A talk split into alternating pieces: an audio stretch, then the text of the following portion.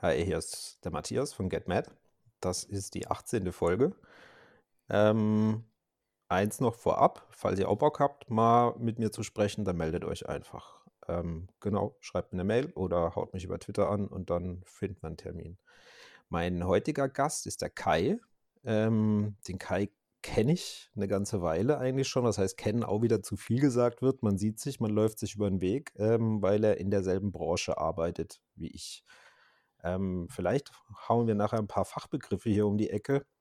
Ähm, die werde ich dann auf jeden Fall versuchen noch zu erklären, sollten sie fallen. Genau, Kai, hallo, ähm, stell dich gerne kurz vor.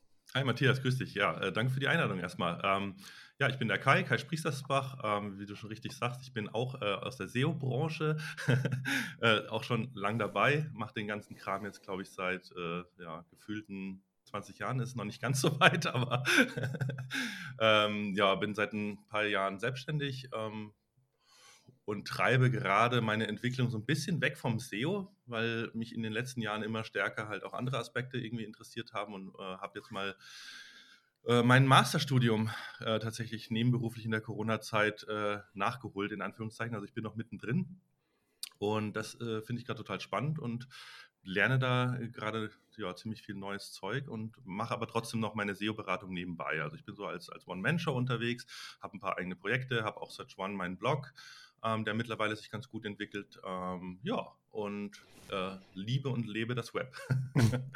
genau. Wo, wo, also was für ein Studium machst du gerade im Masterstudiengang? Äh, der nennt sich Web Science. Ähm, also das ist das, das Studium oder der, der, Fachbereich, der tatsächlich von Tim Berners-Lee äh, erfunden wurde, dem Erfinder des Web, der hat irgendwann mhm. gesagt, hey, wir brauchen eigentlich eine eigene Fachdisziplin, die nur das Netz an sich erforscht, weil da so viele Sachen zusammenkommen. Technik, äh, Kultur, äh, Wirtschaft, ähm, ja, äh, allein Netzwerktopologie, Sicherheit, aber halt auch so Sachen wie regulatorische Eingriffe, was wir gerade in China und in den USA ganz viel sehen und so weiter. Und daraus ist die Webwissenschaft geworden. Und das ist halt irgendwie genau mein Ding. Das war so ein Zufall, dass ich das gefunden habe. Äh, und das gibt es an der TH in Köln als nebenberufliches Masterstudium, was natürlich okay. perfekt ist.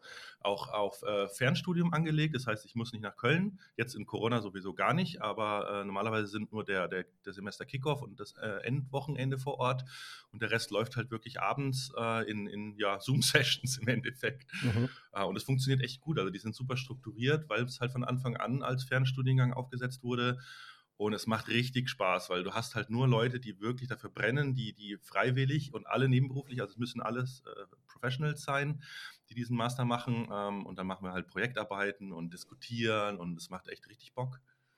Aber, aber, du bist jetzt, du bist ja jetzt seit ja, wahrscheinlich ähnlich lang wie ich, seit 20 Jahren im Web unterwegs und mhm. kennst die meisten Aspekte, sind dir schon mal beim Weg gelaufen. Was lernst du da Neues? Hm, ja, ja, äh, das ist eine gute Frage. Also ich bekomme, sage ich mal, noch mal einen anderen Blick Mhm. und und so Sachen, die man so, ähm, ja, mal mal wahrnimmt, so: „Ach ja, klar, das ist irgendwie was, äh, oder es ist 'n irgendwie ein Fall.“ Also, du merkst halt, wenn man sich wissenschaftlich damit auseinandersetzt, da gibt es halt Herangehens Weisen, also wissenschaftliche Methoden. Das wird ja auch viel diskutiert jetzt, wenn es um äh, Corona geht und so weiter, dass die wissenschaftliche Methode funktioniert und alles. Ähm, das, das ist schon ein geiles Rüstzeug, um Dinge wirklich so zu analysieren und zu bewerten, ohne halt jetzt einfach nur mal so ein Bauchgefühl zu entwickeln. Also das finde ich halt total spannend. Ähm, und was mich, mich halt auch ziemlich interessiert, weil es ist halt ähm, oder interdisziplinär nennt sich das. Äh, das heißt, wir haben da Leute dabei, der, der eine ist ein, ein äh, Ingenieur, der arbeitet bei einem Automobilhersteller, ähm, beschäftigt sich gerade mit, mit so Benutzeroberflächen in Fahrzeugen, total spannend. Dann, dann hast du welche aus Geisteswissenschaftler oder, oder Sprachwissenschaftler. Ähm, also da kommt halt quasi so ein, so ein, so ein Team zusammen, wo halt nicht nur Nerds, äh, also bisher also hatte ich halt. Nerds quasi. Ja, genau, genau. Man, man, man, kocht nicht mehr im eigenen Saft, mhm. sondern man bekommt wirklich komplett andere Sichtweisen. Ähm, und das bringt mich tatsächlich nochmal weiter und, und auch den eigenen Standpunkt immer wieder in Frage zu stellen. Ähm, es ist einfach total ja, spannend. Und, und klar, ich lerne jetzt nicht äh, Dinge über das Netz, sondern mhm. eher ja, Werkzeug auf Dinge zu gucken. Und hast du da ein Beispiel? Also, was, was jetzt zum Beispiel deinen dein Fokus da verändert hat oder dein, dein, deine Sichtweise verändert hat? Ähm, ja, da muss ich ein bisschen ausholen. Also das hat tatsächlich schon mit dem Bachelorstudium. Ich habe ja mit nach zehn Jahren SEO Professional habe ich ja irgendwann gesagt, ich, ich mache jetzt meinen Bachelor nochmal nach beim, mhm. bei Mario Fischer. Auch ganz liebe, liebe Grüße an der Stelle, falls er zuhört, äh, nach Würzburg. Ähm, da hat mich ja auch jeder gefragt, hey, du bist du bekloppt, ey, du bist doch schon äh, äh SEO, äh, warum willst du hier nochmal Bachelor studieren? Ähm, aber auch da war es irgendwie, ich weiß nicht, ich hatte halt das Gefühl, ich habe damals mein, mein erstes Studium in München, äh, war Wirtschaftsingenieurwesen und das habe ich halt nach zwei Semestern geschmissen. Ähm, das war halt, ja, war auch einfach nicht das Richtige. Da war Statik und Physik und Mathe, das hat mich echt umgebracht. Mhm. das war heftig. Und irgendwie wollte ich mir selber beweisen, dass ich, äh, dass ich äh, das packe irgendwie und, und keine Ahnung, das war so ein Mischmasch. Und in dem Bachelor ähm, habe ich dann quasi diese, diese, wie gesagt, dieses wissenschaftliche Denken gelernt mhm. und versucht es auf SEO zu, an, anzuwenden. Weil SEO ist ja immer die Frage, ist SEO jetzt Wissenschaft? Ist es ein Handwerk? Ist es irgendwie äh, äh Rocket Science oder ist es Snake Oil oder Voodoo oder so? Da gibt es ja von bis. Da gibt es jede Menge Ansichten, ja. ja, genau, genau. Und, und, und halt auch das in, in Vorbereitung auf, also im Bachelor lernst du ja noch nicht so richtig wissenschaftlich arbeiten. Das soll ja auch der Bachelor ist ja dazu da, den erst, das erste Mal so einen Kontakt mit wissenschaftlichem Arbeiten zu machen. Ähm, das war ganz interessant, aber da merkst du halt auch, wie viel, wie viel falsche Denkansätze man selber noch hat irgendwie. Wie zum Beispiel, wie macht man ein Experiment, um etwas im SEO zu beweisen, mhm. um wirklich sicher zu gehen, dass es so ist. Und, und sowas finde ich halt total spannend mittlerweile. Also ich habe mich da jetzt äh, auch mit Sachen beschäftigt, eben ja, guck mir dann immer kritisch diese ganzen Studien an, die von der, du weißt, der Searchmetrics hat immer so eine Rank, äh, äh, Ranking-Faktoren-Studie gemacht. Dann gab es doch auch von, von äh, Ahrefs und von, wie hießen die anderen, äh, dass die Backlinks doch wieder ziehen und ziehen, hin und her. Und, ja. und, und du kannst halt mit dem, was ich da mittlerweile gelernt habe, das halt wirklich besser bewerten, weil du nicht, da, in Anführungszeichen, ich sage es jetzt mal ganz hart, aber darauf reinfällst. Das sind ja Studien, die werden zu Marketingzwecken erstellt. Ja. Hm, und wenn man dann aber genau dahinter guckt, dann, dann halten die halt oft nicht, was sie versprechen. Mhm. Ähm, und ja, das, das alleine zu verstehen, dass das, ja. Und auch die wissenschaftliche Methode, dass da ein Experiment oder auch die Methode zu entwickeln, wie kann ich sowas prüfen oder wie kann ich, wie falle ich nicht mehr drauf rein und wie kann ich den Test selbst vielleicht machen. Genau, genau. Also theoretisch, äh, wenn du da das Rüstzeug hast und du kannst überlegen, dann fällst, stellst du eigentlich fest, dass du SEO gar nicht wissenschaftlich untersuchen kannst. Mhm. Weil dafür müsstest du ja eine, eine, normalerweise musst du eine Hypothese entwickeln und die Hypothese muss äh, testbar sein und muss widerlegbar sein mit einem Experiment. Mhm. Und ja, du kennst dich im SEO ja aus für die Hörer da draußen. Äh, es ist halt, es sind halt so viele Faktoren, die du nicht alle kontrollieren kannst. Und vor allem, du kannst ja keine AB-Tests machen. Du kannst ja nicht sagen, ja. keine Ahnung, ich nehme jetzt meine Webseite, ich mache jetzt alles so, wie es ist, aber bitte alle Backlinks sollen jetzt mal nicht zählen oder so. Das geht halt nicht. Ja. Das geht halt nicht, genau. Und selbst wenn, du kannst natürlich alle Backlinks disavowen, aber, aber dann kann, aber dann nicht zum selben Zeitpunkt sozusagen ein anderes Setup testen. Also so effektiv, also wirklich gründlich und wissenschaftlich geht es gar nicht. Also du kannst, du kannst nicht kugelsicher testen sozusagen. Ne? Genau, da, genau. Ja. Da muss man, genau, da muss man vielleicht mal kurz ausholen. SEO ist Suchmaschinenoptimierung für die, die es jetzt gar nicht kennen. Ähm, da mhm. geht es darum, gewisse URLs und Webseiten für einen Suchbegriff möglichst weit vorne in einer Suchmaschine zu platzieren, sage ich jetzt mal. Ähm, das ist in Europa hauptsächlich oder fast weltweit hauptsächlich Google, bis auf mhm. äh, ja, China, Russland und so ein paar Exoten vielleicht noch. Ähm, das heißt, man versucht anhand mit Inhalten, mit technischen Maßnahmen, mit Verlinkungen, mit interner Verlinkung, mit externer Verlinkung äh, und diversen äh, Faktoren eben diese Seite so zu optimieren, dass Google in diesem Fall äh, diese Seite weiter vorne platziert als andere. Das ist mal, glaube ich, grob die Übersicht. Ähm, da gibt es mehrere, ich sage jetzt mal, wahrscheinlich gibt es mehrere hundert Faktoren, die das mhm. beeinflussen können. Einige Faktoren sind, sage ich mal, ganz gut überprüft und eigentlich äh, Common Sense. Also sprich, alle SEOs agreeen da drauf und sagen, ja, das sollte man tun. Andere Faktoren sind dann eher exotisch oder ähm, diskutabel, ja, sagen wir es mal dis so. Diskutabel, genau. Das Problem ist auch, dass Google äh, selber da uns keinen Blick gewährt. Google nennt zwar einige Dinge, die wichtig für eine Website sind, aber viele Dinge, die wir SEOs vermuten, die wichtig sind, zu denen trifft Google keine konkreten Aussagen und teilweise sogar widersprüchliche Aussagen. Genau. Und also im Prinzip haben wir eine genau. Blackbox, die wir von außen analysieren können. Genau. Und dann kommt zusätzlich noch hinzu, dass Google seinen Algorithmus, wie sie eben eine Website bewerten und wie sie diese Website äh, ranken, regelmäßig anpasst. Äh, manchmal zum besseren, manchmal zum schlechteren Ausblick der SEOs. ähm, ähm, und diese Updates mittlerweile zwar größtenteils kommuniziert werden, aber nicht der Bestandteil des Updates. Also Google sagt dann, wir haben jetzt ein Update an unserem Algorithmus gemacht. Ähm, so, friss oder stirb. Ja. Äh, und das ist quasi die, deshalb ist SEO mehr oder weniger eben, man, man, wenn man jetzt vom Programmieren kommt, man programmiert nicht gegen einen Compiler, der dann Ja oder Nein sagt, sondern man, wie der Kai gesagt hat, man entwickelt oder man optimiert gegen eine Art Blackbox. Und, und das macht es so schwierig, vielleicht. Ähm, immer, oder auch so spannend. oder auch so spannend, auch. genau. Ja. Also man ist immer wieder herausgefordert und man muss sich immer up-to-date halten und man muss als guter SEO selbst auch mal wieder testen und Tests fahren und Experimente wagen, um, um zu sehen, was funktioniert mhm. und was mhm. nicht funktioniert. Das ist so, um es mal, äh, um, um die Arbeit eines SEOs so ein bisschen für Laien äh, darzustellen, ist das so grundsätzlich das, was man tun muss. Und viele Firmen zahlen mittlerweile ein Heidengeld dafür, ähm, dass sie SEO-Experten an Bord haben, gerade wenn ihre Umsätze oder ja, ihre, ihre User hauptsächlich natürlich aus dem Web kommen und sie dementsprechend äh, sehr davon abhängig sind, an welcher Position sie für gewisse Keywords gefunden werden. Ja, ja. Ich würde sogar deiner äh, Definition noch was hinzufügen, was ich für ganz wichtig halte, was immer übersehen wird. Du hast ja gesagt, ähm, Webseiten höher zu ranken ist das Ziel. Mhm. Ähm, ich finde, ganz, ganz wichtig gehört zum SEO auch erstmal dazu, äh, herauszufinden, welche Suchanfragen gibt es, für die das Unternehmen gefunden werden sollte. Das machen die SEOs ja auch. Genau. Und, und, das ist auch was, was nie weggehen wird, weil es wird auch oft diskutiert, äh, ist SEO tot oder nicht, weil halt manche Dinge einfach nicht mehr so funktionieren. Also ganz einfach gesagt, von, für euch Zuhörer, die noch nie von SEO was gehört haben, früher war SEO total einfach. Man hat irgendwo Links eingekauft, man hat irgendwo Texte eingekauft, hat die draufgepackt und schon wurde man besser gefunden. Ähm, da war die Konkurrenz natürlich noch nicht so hoch. Mittlerweile ist es sehr, also ist Google einfach, hat sich wahnsinnig entwickelt. Da, da fließt, äh, Matthias hat es gesagt, über 100 Faktoren rein. Die merken auch schon, wie, ja, wie vertrauensvoll eine Webseite ist, wie viel Traffic die aus anderen Quellen bekommen, wie viel äh, Leute nach dieser Marke suchen und all das fließt ein. Das heißt, es ist auch gar nicht mehr so einfach, äh, Google zu bescheißen, weil selbst wenn ich jetzt eine neue Webseite irgendwie hochziehe und ich kaufe da tausende von Backlinks und kaufe tausende von Texten, dann merkt natürlich Google, dass, dass dahinter keine echte Firma steht, keine echte Nachfrage und, und kann dann sehr schnell herausfinden, dass da wirklich einer irgendwie versucht, äh, ja, was künstlich zu erzeugen.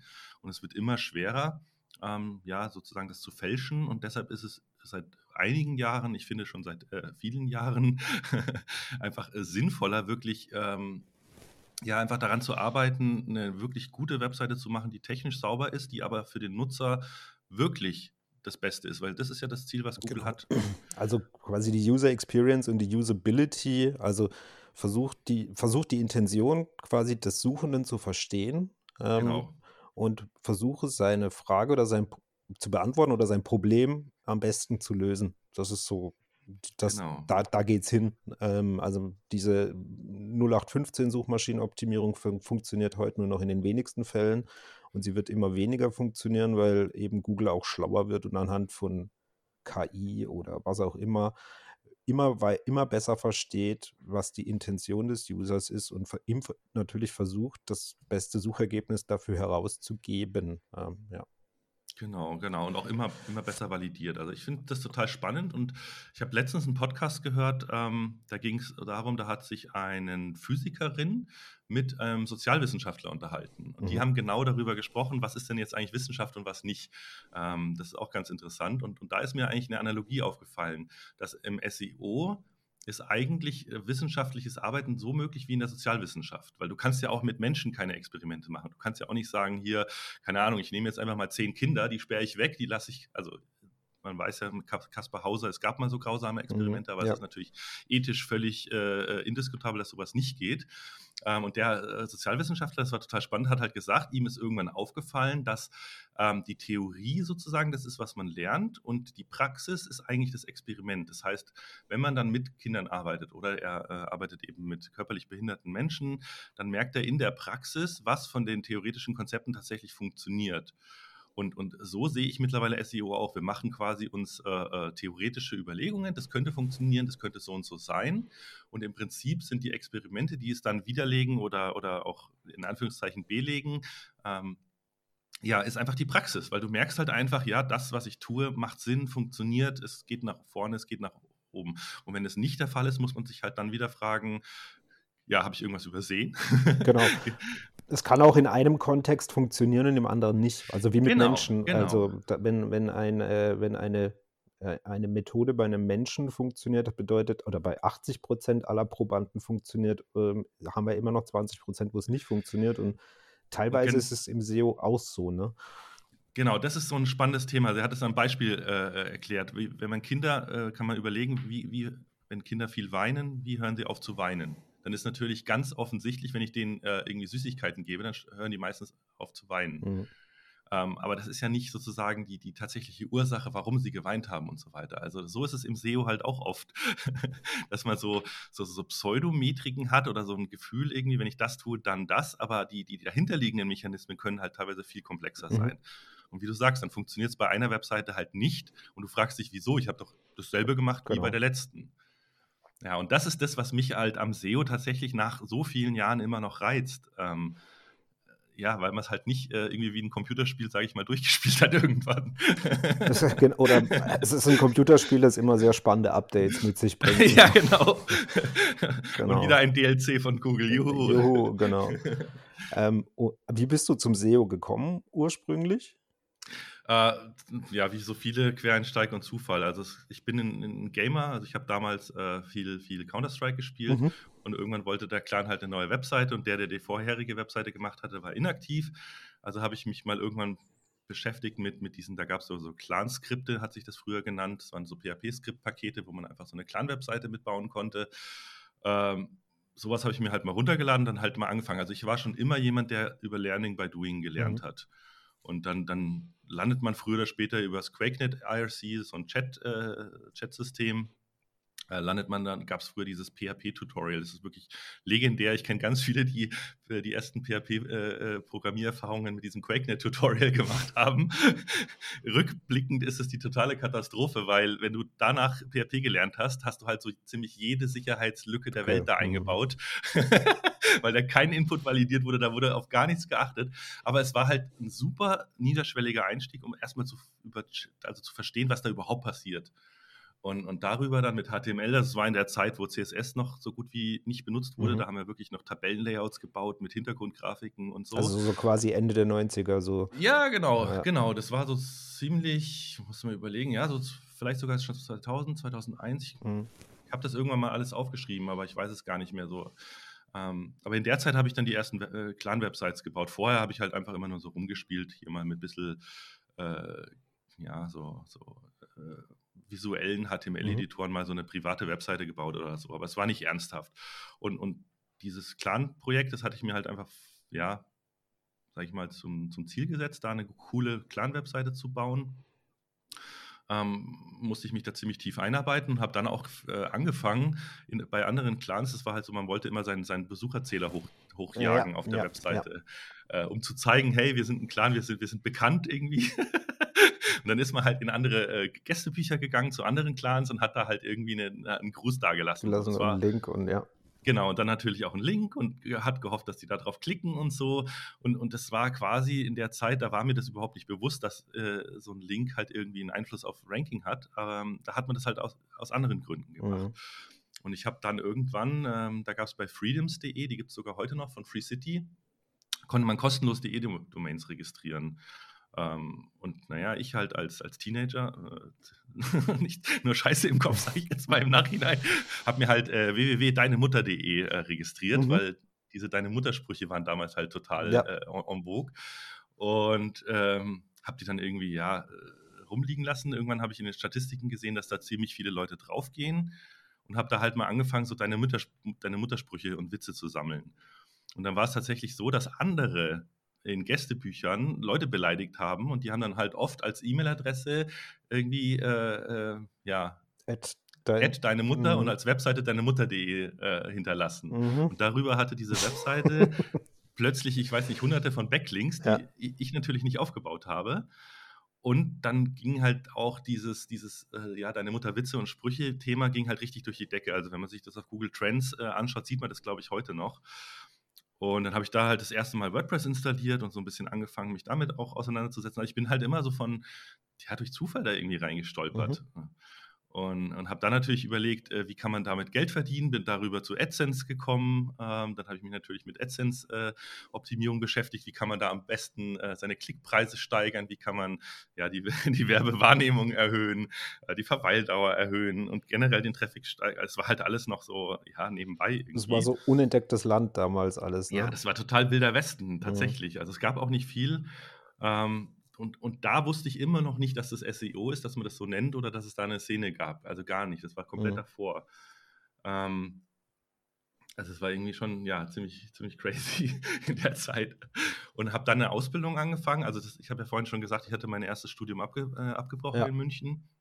Ich habe an der FH für die Frauenbeauftragte der, der FH München ähm, eine Webseite programmiert damals. Die haben halt ja, studentische Hilfskräfte gesucht, die programmieren können. Und dann habe ich denen halt so eine Art, äh, so, eine, so eine, ja, das war so eine ganz kleine Teamverwaltungswebseite halt. Äh, und da habe ich gemerkt, hey, äh, mit dem, was ich mir quasi selber beigebracht habe, kann man Geld verdienen und das macht mehr Spaß, als im, im Hörsaal zu sitzen und Vorlesungen über Statik mhm. und Materialwissenschaften mir reinzuziehen. Äh, und dann habe ich gedacht, scheiß drauf, was ich eigentlich nie wollte. Ich wollte eigentlich nie mein Hobby zum Beruf machen, weil ich immer mhm. gedacht habe, ich sitze eh schon so viel vom Rechner. Ähm, habe ich dann gedacht, scheiß drauf, mache ich es doch. Aber Deutschland, äh, man braucht ja immer einen Wisch, also wollte ich es nicht ohne Ausbildung. Ähm, und dann habe ich mich halt für die Mediengestalter-Ausbildung äh, mhm. entschieden. Es gab ja noch nichts äh, Richtung Online-Marketing oder sonstiges. Ähm, und Programmierer, Fachinformatik hatte ich mich auch beworben. Ähm, hatte damals aber nicht geklappt. Das war ja Studium abgebrochen. Dann habe ich innerhalb von, ich glaube, drei oder vier Monaten wäre dann Ausbildungsbeginn gewesen. Ähm, ja, da hatte ich in Anführungszeichen Glück, dass ich da sogar noch äh, einen Ausbildungsplatz bekommen habe. Und es war dann bei einer ganz kleinen Agentur in München. Und da habe mhm. ich dann wirklich angefangen, äh, HTML, äh, CSS, äh, Typo 3. Das war so das Setup, wie die Webseiten gebaut haben. Habe mir dann irgendwann mit Flash, äh, also damals noch Flash 5, mhm. Ähm, habe ich dann bis Flash 8 gemacht, war auch recht gut mit ActionScript unterwegs. Habe richtig coole, äh, wir haben da, also in der Firma wurde auch ein, ein 3D-Mathematik-Lernspiel für Kinder entwickelt. Mhm äh, habe dafür dann die ganzen, äh, die Webseiten gebaut, Werbemittel erstellt, äh, ähm, ja, und, und habe mich da halt immer tiefer reingewurschtelt. Also du bist quasi der klassischer Webdesigner äh, damals gewesen sozusagen. Also ja, wobei ich, ich habe Schwerpunkt schon, ähm, es hieß, hieß damals ähm, Medienoperating, also okay. schon eher den technischen Part. Mhm. Und dadurch, dass wir in der Agentur eine festangestellte Grafikerin hatten, ah, okay war ich immer nur der Umsetzer. Also ich habe mhm. fertige Layouts bekommen und habe die dann immer umgesetzt. Ja. Und das war auch eher so meins. Also ich bin kein wirklich guter Gestalter. Ich kann mhm. natürlich Photoshop, Illustrator und so weiter, aber äh, ja, ich tue mich da eher ein bisschen schwer. Ich habe auch eine, eine Farbfehlsichtigkeit. Von daher ist es auch nicht ganz so gut, wenn ich Farben festlege. ich bediene mich dann eher so einer Colorpalette äh, aus dem Internet, wo irgendjemand anderes gesagt hat, die sehen gut mhm. aus. Aber ich habe natürlich so, so, ein Auge, man bekommt ja auch in der Ausbildung so ein bisschen mit Typografie und Abständen und Ausrichtung und diesen Gestaltgesetzen und so. Also ich, das kann ich schon auch, aber es ist nicht, es war nie mein, mein Herzensthema. Mein mhm. Herzensthema war schon immer irgendwie die Technik. Ähm, und da konnte mir damals auch keiner reinreden, weil ich fand es total anstrengend am Anfang. Ich habe dann für eine Kundin, das war eine Bekannte vom Chef, äh, die wollte eine Webseite, habe ich eine Webseite entworfen, die hat sie dann auch abgenommen, dann habe ich angefangen, die umzusetzen und irgendwann kam sie dann, ja, nee, sie hat das jetzt dem und dem gezeigt und der hat das und das gesagt und wir müssen das alles nochmal machen. Und das war natürlich eine Freundin vom Chef, also hat der Chef gesagt, ja, mach einfach, was sie sagt. Und jetzt habe ich original fünf Webseiten für die nacheinander mhm. gebaut mhm. und sie war nie zufrieden. Und dann habe ich gesagt, ich mache nie wieder Design, mhm. weil wenn das Ding programmiert ist und es funktioniert, kann sozusagen, dann kann mich keiner irgendwie angreifen. Wenn es da ist und wenn es funktioniert, funktioniert es. Da, da, braucht man nicht rumdiskutieren. Genau. Bei Design ist das Problem halt, dass, dass es dann äh, Geschmäcker und Meinungen dazu gibt. Und, äh, genau. Dieses, das kenne ich auch. Also von meiner und jeder Historie. ist Experte. Genau. Ich, hab, ich, hab, ich, hab, ich hatte einmal einen Kunden, da habe ich 13 neue Layouts gebaut. Wow, okay. Ich und hätte am, nicht gedacht, dass meine 5 äh, jemand toppen kann, aber 13 nee, ist krank. Am 13. hat er dann gesagt, er hätte sich jetzt total verrannt. das war so, das oh, war mein Mann. Erweckungserlebnis, dass äh, ich habe zwar damals gern Designs gebaut, muss ich ganz ehrlich sagen, aber das war so mein Erweckungserlebnis. Nee, das gebe ich mir nicht normal, weil das, das stresst. Ja, krass, da haben wir ja wirklich dieselbe Erfahrung gemacht. ja, ach ja. Ja, und in der Zeit muss man auch ehrlich sagen, ich weiß nicht, wie du zurückblickst, aber äh, äh Webdesigner waren ja wahnsinnig schlecht bezahlt damals. damals Anfang. schon, ja. Das war, also, das war extrem eigentlich, weil, also für die Skills, wo die hatten, eigentlich. Genau. Mh, was heute drei Jobs sind sozusagen, war damals mehr oder weniger einer, dass du das Design gemacht hast, die Umsetzung und vielleicht noch ein bisschen Programmierlogik. Waren die ja, und, und Projektmanagement, du hast dich um die Inhalte genau, gekümmert, du ja. hast den Kunden beraten, du hast, äh, ich habe damals auch die Angebote geschrieben, also ich habe quasi fast schon wie ein Selbstständiger gearbeitet. Genau. Dadurch, dass es so eine kleine Agentur war, war natürlich im Nachhinein ein geiles Learning keine Frage, aber ich wurde da schon sehr oft ins kalte Wasser geworfen. Genau. Ja, und ich habe dann irgendwann mir gedacht, es kann jetzt nicht so weitergehen. Also ich habe damals, ich kann das einfach mal sagen, aber nach meiner Ausbildung habe ich 2000, äh, ähm, also mein Einstiegsgehalt war 2000 brutto im Monat, ja. also, also 24.000.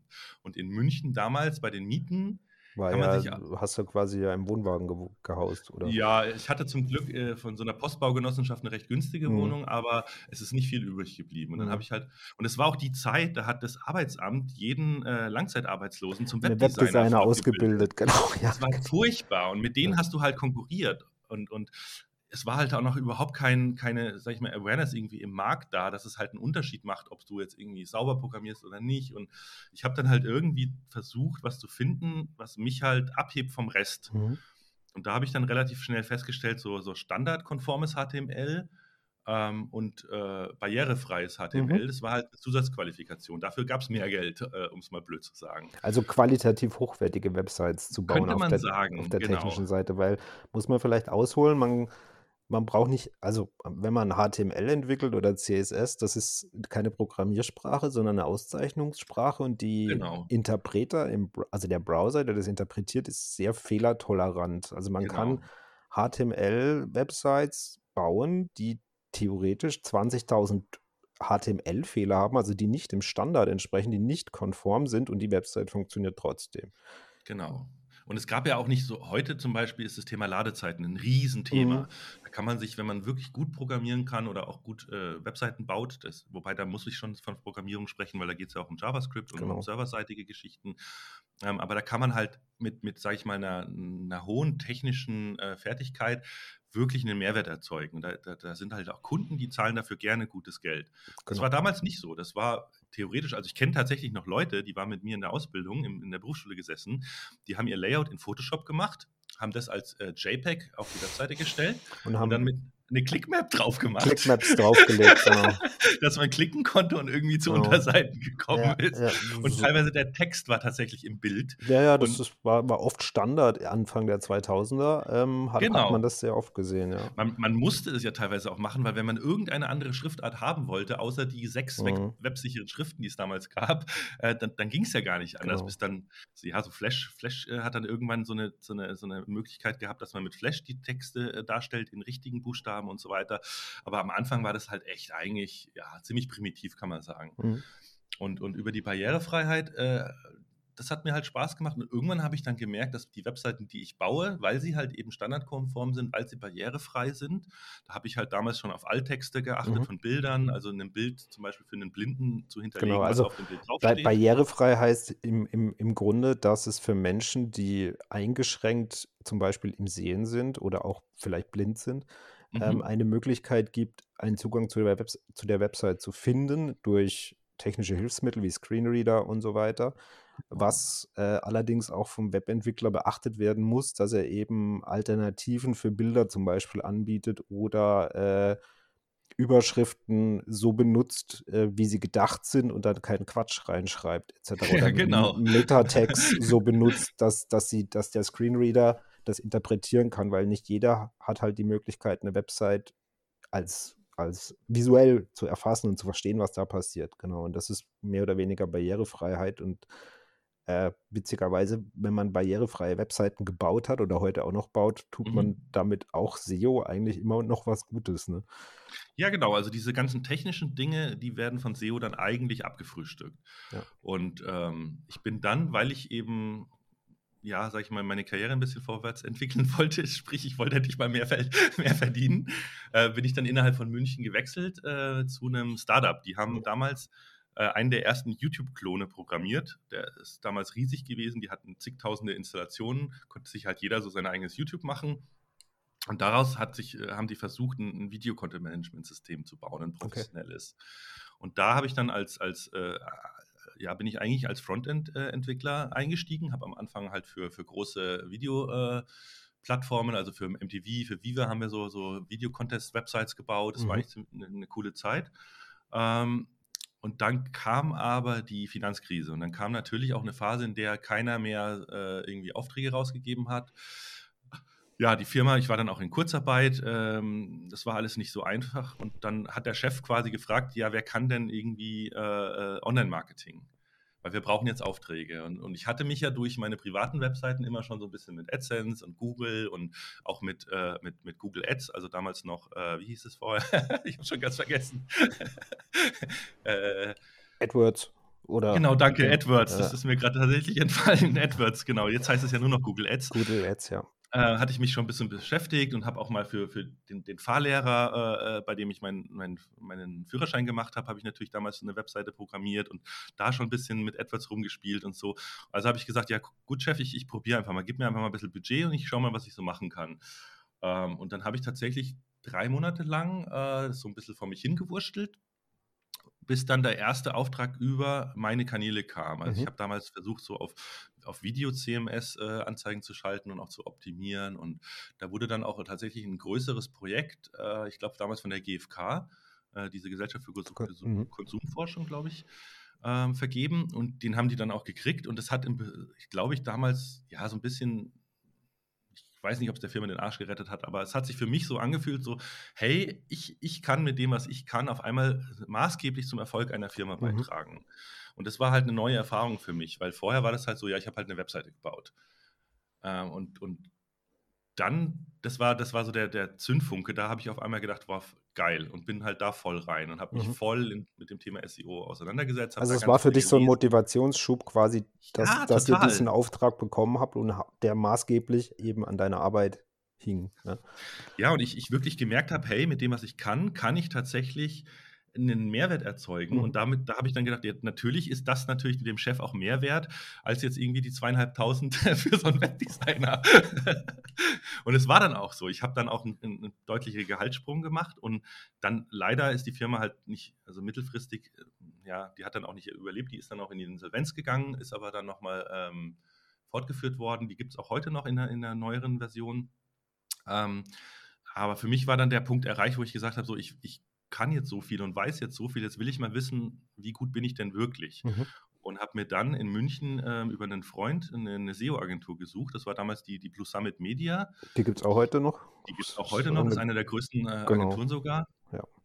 Die hatten damals gerade sich von der Big Mouth Media, die ist verkauft worden, mhm. äh, haben die sich rausgelöst, das kleine Team, und waren zu zwölf. Und ich war da, glaube ich, äh, Mitarbeiter Nummer 13. Mhm. Und äh, wusste, wie gesagt, bis vor kurzem noch gar nicht, dass es diese Jobbezeichnung SEO gab. Also du, du, das war quasi dein erster Job, wo du auch mit der Bezeichnung SEO dann eingestellt wurdest. Genau, okay. genau. Also es war tatsächlich äh, SEO Consultant mhm. und ich bin dann ins Vorstellungsgespräch gegangen, damals äh, zum Christian Stanzig, den kennst du wahrscheinlich auch vom Sehen. Mhm. Äh, liebe Grüße ähm, an der Stelle, falls er zuhört. Und der hat mich dann im, im Vorstellungsgespräch so auseinandergenommen und ich wusste halt auf, auf alle seine Fragen äh, wirklich eine Antwort, weil ich halt technisch mich gut auskannte. Mhm. Und damals, also Blue Summit hat damals äh, nichts im Bereich Off-Page gemacht, die haben halt wirklich nur On-Page gearbeitet. Ähm, da, da, da war ich quasi so ein Perfect Match. Und es hat mir auch sau Spaß gemacht, äh, die ersten Jahre äh, wirklich aus technischer Brille mit dem, was ich wusste, habe ich auf einmal gemerkt, wow, das ist, das ist irgendwie, ich hatte dann wirklich große Kunden, so Shot Solar war mhm. irgendwie, äh, äh ich glaube sogar DAX damals. Äh, und auf einmal, die hat, ja, so ein großer Manager, der hat irgendwie auf das gehört, was ich gesagt habe und, und ja, das hat sich total cool angefühlt. Also das war echt geil. genau, da sind jetzt aber kurz zwei Begriffe gefallen, die vielleicht die meisten auch nicht kennen, On-Page Ja. und Off-Page. Oh ja, Äh, stimmt. genau, also on, also es gibt im SEO, also ja, äh, zwei Arten, naja, ob man es Arten nennen soll, aber On-Page-SEO bedeutet alles, was man selber auf der Website beeinflussen kann mit technischen oder inhaltlichen Methoden, also wo man selber quasi dranhängt und optimieren kann. Und Off-Page bedeutet alles, was man extern, also nicht auf der eigenen Domain, nicht auf der eigenen Website für ein besseres Ranking tun kann, zum Beispiel Backlinks. Genau, genau. Nee, und in der Zeit, wie gesagt, also ja, äh, wir haben da hauptsächlich On-Page äh, Mhm. Analysen gemacht für große Webseiten und irgendwann ging es aber dann los. Das war die Zeit noch vor Panda und vor Penguin. Also Google Mhm. hat irgendwann zwei sehr, sehr, sag ich mal, einschneidende Updates rausgehauen, die sehr viel in der SEO-Branche, glaube ich, auch verändert haben, weil davor war halt wirklich so ein Handel mit Backlinks einfach äh, Standard. Also du bist halt einfach hingegangen und konntest bei irgendwelchen Brokern, bei irgendwelchen Plattformen, bei den meisten Agenturen äh, einfach Backlinks einkaufen, ohne groß irgendwie dir Mühe geben zu müssen. Du hast den Geldbeutel aufgemacht, ja, Hast Ähm, Backlinks gekauft, hast sie auf die Website gesetzt und eigentlich war es das, ne? Du bist so, plötzlich war dein Ranking super. Genau, und in vielen Fällen, also das hat mich damals halt total geärgert. Wir haben für die Kunden halt wirklich gut gearbeitet, die Mhm. waren technisch sauber, die waren inhaltlich gut aufgestellt, aber es haben uns halt ständig irgendwelche Leute ausgerankt, die halt einfach massiv in den Backlink-Bereich investiert haben. Also war dann irgendwann die Frage, ja, wer kann sich denn das mal angucken? Und dann durfte ich mir quasi diesen ganzen Backlink-Markt mal angucken und habe mich da mal reingewurschtelt. Das war dann auch tatsächlich die erste Campix, auf der ich war. Mhm. Ähm, also meine erste Campix war die zweite Campix. Ich war auf der ersten nicht. Ähm, und auf der zweiten Campix habe ich dann natürlich die ganzen, äh, also das war mein erster Kontakt auch zur SEO-Szene, äh, äh, wenn man sie so nennen Mhm. möchte. Also Ähm, die SEO Campix ist, die ist glaube ich auch dieses Wochenende oder war jetzt. die war jetzt, glaube ich, Genau, die sogar. war jetzt sogar. Das ist eine der ältesten und bekanntesten, ja, ich sag mal, SEO-Konferenzen in Deutschland. Ne? Genau, genau. Und das war damals halt wirklich so ein, ja, ich, ich will jetzt nicht irgendwie sowas wie äh, unseriös oder schmuddelig äh, in den Mund nehmen, aber es war halt schon so ein bisschen, da waren halt keine Leute im Anzug, also es war halt wirklich so, so in Anführungszeichen Underground so ein bisschen.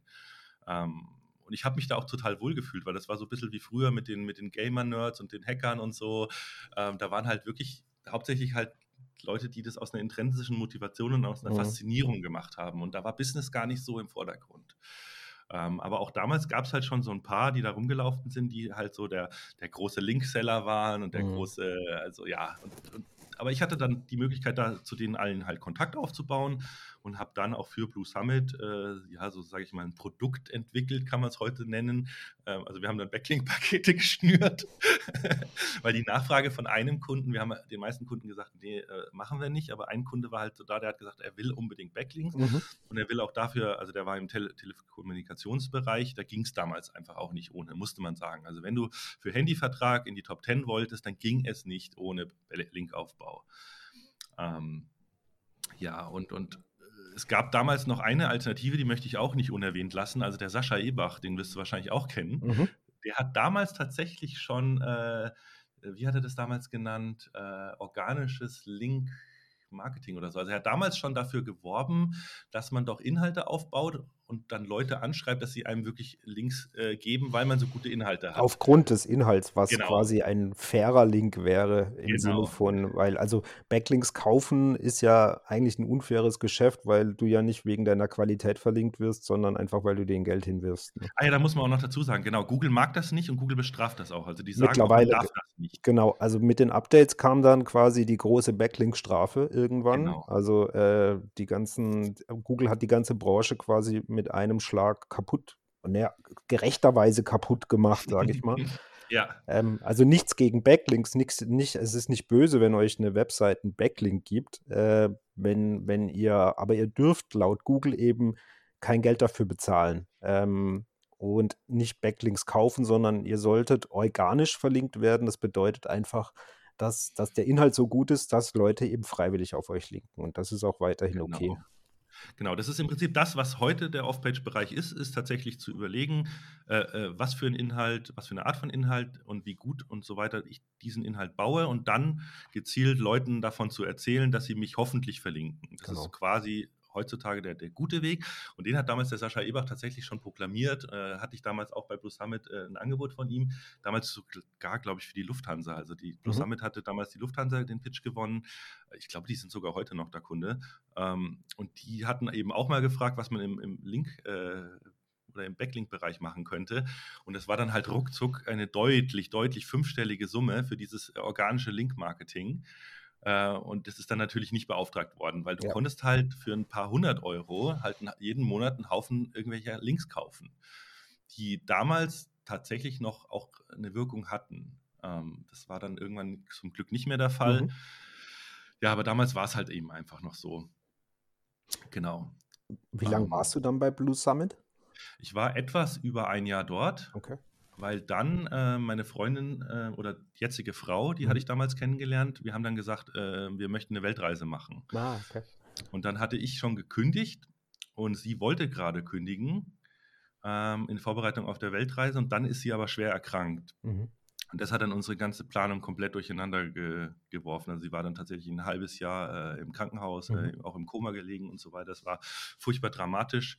Ähm, und in der Zeit hat es mich halt auch ziemlich aus der Bahn geworfen, mhm. weil wenn du nie weißt, irgendwie, ob am nächsten Tag oder die nächste Nacht äh, deine Freundin überlebt und so, ja, war, war keine schöne Zeit. Aber das Thema Weltreise war dann quasi vom Tisch. Ähm, ich wollte aber auch nicht mehr zurück in die Agentur, weil man muss natürlich schon sagen, Agentur, also ich war damals auch der, äh, der SEO-Consultant, der den Vertrieb immer begleitet hat, Pitches mhm. vorbereitet hat okay, und so weiter. Da warst du, das, also Agentur haben teilweise, je nachdem, also die haben Schlagzahlen, äh, im Online-Marketing, ähm, da sitzt man halt, kann es durchaus mal sein, dass man eine 50, 60 Stunden Woche hat ähm, und genau. am Wochenende noch mal kurz einen Pitch fertig machen muss. Genau, das hatte ich wirklich in, dieser, in diesem Jahr. Also es war wirklich im Nachhinein, es war ein fantastisches Jahr. Ich habe unfassbar viel mhm. gelernt, vor allem auch im Vertrieb. Also der, der damalige Sales, äh, Head of Sales, von dem habe ich allein so viel gelernt, alter Schwede. Der, der konnte, der an der Nasenspitze des Kunden konnte der genau äh, herausfinden, wie viel er bereit ist zu zahlen. Ich weiß nicht, wie er das gemacht hat. Bis heute weiß ich es nicht, aber er konnte es. das war wirklich cool. Und, und ja, ich, diese, allein die Reisetätigkeit, da hatte ich halt einfach keinen Bock mehr drauf. Ich mhm. war ständig irgendwie in, mit dem Flieger in Hamburg und mit dem Zug in Stuttgart und mit, ach, keine Ahnung. Ähm, und dann, wie du sagst, die Pitch-Vorbereitung am Wochenende noch fertig machen und du hast halt auch immer einen, einen, einen hohen Erfolgsdruck. Äh, ja. Genau, weil du wirklich permanent äh, auf Deadlines hinarbeitest, permanent geht es um viel Geld. Ähm, und so ein, so ein, ich wollte dann irgendwann einfach mal äh, ein ruhiges vor mich hinarbeiten und einfach mal meine Projekte nur. Genau, mhm. nebenbei hatte ich auch noch, auch noch große Projekte und große Kunden, die ich auch noch betreuen musste ähm, oder durfte, kann man sagen. Äh, ja, und, und da habe ich mich dann entschieden, auch in der Zeit, wie gesagt, meine Freundin, die war dann in Reha, äh, äh habe ich gesagt, ich mache jetzt einen Inhouse-Job. Okay. Also man, äh, muss, man muss dazu jetzt wieder, ist wieder ein Spezialbegriff Inhouse. Mhm. Es gibt, es gibt quasi Agentur-SEOs äh, und Inhouse-SEOs und ähm, Inhouse-SEOs, die, die werden mehr. Früher gab es gar nicht so viele, weil das meist mhm. über Agentur gemacht hat. Aber Inhouse bedeutet schlicht und einfach, dass man bei einer Firma, äh, zum Beispiel der Lufthansa oder einer anderen Firma, nur für diese Webseite in-house die SEO-Themen vorantreibt, betreut, bearbeitet etc. Und nicht wie eine Agentur, wo man gegebenenfalls vier oder fünf verschiedene Kunden hat und noch diverse andere Dinge machen muss. Deshalb wird der Inhouse-SEO-Job bei den meisten SEOs als der, ich, ich nenne es jetzt mal, ohne das negativ zu meinen, den entspanntere, der, der entspanntere Job angesehen. Ne? Ja, genau. Also das kann ich auch unterstreichen. Also ich würde sagen, entspannter auf jeden Fall. Es muss einem halt auch liegen. Mhm. Also äh, was man in der Agentur sieht man natürlich ganz, ganz viele verschiedene Webseiten. Man hat mit ganz vielen verschiedenen Menschen zu tun. Man lernt sehr, sehr, sehr viel schneller. Es sei denn, man ist jetzt natürlich in einer Riesenfirma, die ein großes Inhouse-Team hat. Solche gibt es ja auch. Also beispielsweise Idealo hat jetzt, äh, ja. äh, glaube ich, mittlerweile so viele gute Leute in-house. Da kann man zum Lernen natürlich auch hingehen als Junior. Ähm, aber normalerweise, ich kenne äh, Leute, die sind nach dem Studium direkt in-house gegangen, die, die, kochen dann halt so ein bisschen schon in ihrem eigenen Saft vor sich hin, haben keine Kollegen, die irgendwas von SEO verstehen. Ähm, ja, da, da, muss man sich dann aktiv darum kümmern, dass man halt trotzdem sich ein Netzwerk aufbaut. Genau. Ähm, aber zum damaligen Zeitpunkt war es absolut der richtige äh, äh, Entschluss. Und das Schöne war, in der, also tatsächlich in der, in der Firma, in der ich meine Ausbildung damals gemacht habe, bin ich schon mit dem Markus Reif in Kontakt gekommen, weil der damals unser externer äh, ähm, AdWords-Spezialist war. Mhm. Und der ist einer der Gründer von Yameda gewesen. Mhm. Ähm, Yameda kennt man vielleicht, ist die Arztsuche. Dieses Ärzteportal, genau. Genau. Und die haben, oder der hat damals einen Inhouse-SEO gesucht. Und weil ich ihn halt kannte und so weiter, er, er wusste auch um meine persönliche private Situation. Also mhm. mir ging es in der Zeit echt nicht gut. Ich hatte auch einen, einen richtigen, ja, kann ich heute sagen, so ein, so Burnout oder auch mhm. eine Erschöpfungsdepression, weil ich auch in der Zeit, wo eben meine Frau im Krankenhaus lag, äh, mich nur noch in die Arbeit gestürzt habe, Gut, um mich das abzulenken. War zusätzliche Doppelbelastung. Einerseits genau, privat genau. Die Angst und dann eben noch äh, massive Stundenschruppen in der Agentur. Da, und das, ja, kann ich mir ja, vorstellen. Und, und wenn ich dann am Wochenende allein in der Bude saß, ja. äh, habe ich natürlich auch noch gearbeitet, um nicht daran zu denken, denken was gerade ja. mit ihr ist und so. Ja. Das heißt, ich habe eigentlich nur noch geschlafen und gearbeitet. Mhm. Naja, das geht eine Zeit lang gut, äh, brauche ich niemandem erzählen, war keine schöne Zeit. Und äh, ich bin auch Markus sehr dankbar für die Chance. Also ich hab, bin dann da bei Yameda eingestiegen und äh, die haben gerade den ersten großen Relaunch geplant. Und das war eine super, super spannende Zeit. Ähm, die waren damals äh, eine Beteiligung von der Tomorrow Focus. Mhm.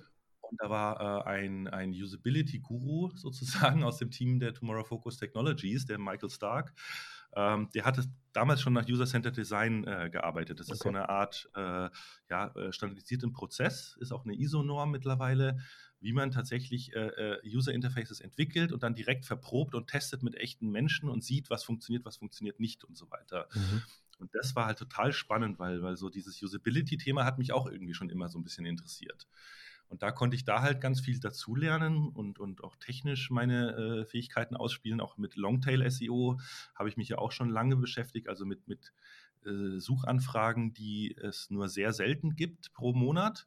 Aber, aber sehr, von, spe sehr spezifisch. Aber sehr speziell und in Summe, vor allem bei Yameda. Also es gab ja. sowas wie äh, kinderfreundlicher Zahnarzt mit Öffnungszeiten am Wochenende oh. und Parkplatz vor der Haustür. Sowas haben tatsächlich Leute gesucht. Und, und äh, ich habe damals schon, äh, ihr kennt ja Google Suggest, das ist diese Vorschlagsbox, wenn ihr bei Google irgendwas eintippt und dann kommt auch diese Box mit den Vorschlägen. Genau. Ähm, die kann man auslesen. Und damals habe ich mir so ein Skript geschrieben, um die komplett auszulesen. Da kann man dann immer noch einen Buchstaben anhängen. Das hast du ja, glaube ich, auch mal gemacht. ich habe ich hab, ich hab das, ich, genau, ich habe ich hab auch, ich habe dieses Tool mal, ich habe mal für AKM3, die hießen die damals, habe ich so eine ah, komplette ja. Applikation geschrieben, wo nur das gemacht hat und nur die Veränderungen überprüft hat. Ja, Aber genau. Äh, genau das nutzen heute noch sehr viele sehr gerne. Aber ja, also Google Suggest auslesen, scrapen sozusagen ist äh, ja. Genau, das, das habe ich quasi gemacht, um, um äh, Suchanfragen äh, Schematas zu finden. Mhm. Also bei Yameda, da ging es ja darum, die hatten 250.000 äh, Ärzte gelistet auf der Webseite. Die mussten wir erstmal alle in den Index kriegen. Das war eine Riesenherausforderung damals. Da habe ich mich dann ganz intensiv mit interner Verlinkung beschäftigt und, und ja, also quasi, wie man den Bot von der Startseite in die Tiefe schickt. Mhm damit er irgendwann auch tatsächlich jeden Arzt mal gesehen hat, selbst den kleinen Zahnarzt in Buxtehude. Ja. Ähm, und trotzdem aber intern, sage ich mal, die wichtigsten Städte, die wichtigsten, äh, ja auch geldbringenden Fachgebiete wie zum Beispiel Implantologie und, und plastische Chirurgie, da wird natürlich richtig das Geld verdient, äh, dass die trotzdem intern höher gewichtet sind als jetzt irgendwie sowas wie die Hausärzte oder so, weil mhm. die sind ein Selbstläufer auf so einer Plattform. Ähm, und das war super spannend.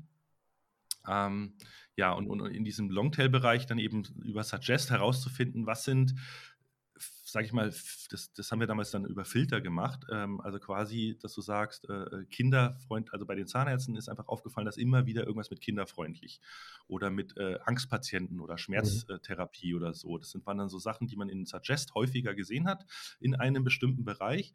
Und dann haben wir dafür halt über Filter spezielle Landingpages gebaut. Und das war damals so ein bisschen in Anführungszeichen revolutionär, weil, weil keiner der anderen äh, so, solche Seiten halt hatte. Mhm. Wir wussten ja über die Bewertungen, welche Zahnärzte tatsächlich kinderfreundlich sind und haben das dann einfach zum, zum Ranking fokussiert gebracht. und das hat natürlich dann natürlich eingeschlagen wahrscheinlich. Ne? Ja, und vor allem im Longtail, das war, also ich habe es mal tatsächlich ausgewertet in Analytics, dass äh, ich glaube 98 Prozent aller Besucher kamen über Suchanfragen, die nur maximal zweimal im Monat eingegeben mhm. wurden. Also diese ganz, ganz, ganz, ganz vielen, vielen kleinen Suchanfragen waren in Summe so viel, äh, obwohl ja Meter bei, bei HNO-Arzt irgendwie auf Platz 1 war und da kamen halt mal eben 50.000 irgendwie pro Monat drüber, äh, war die Summe dieser kleinen Suchanfragen, gerade in dem Medizinbereich, wird halt auch sehr speziell gesucht, weil mhm. die Leute halt schon wissen, ich habe das und das Symptom oder die und die Schmerzen und auch regional, äh, man sucht ja jetzt als Münchner jetzt nicht irgendwie in Hamburg einen Zahnarzt, sondern du suchst dann in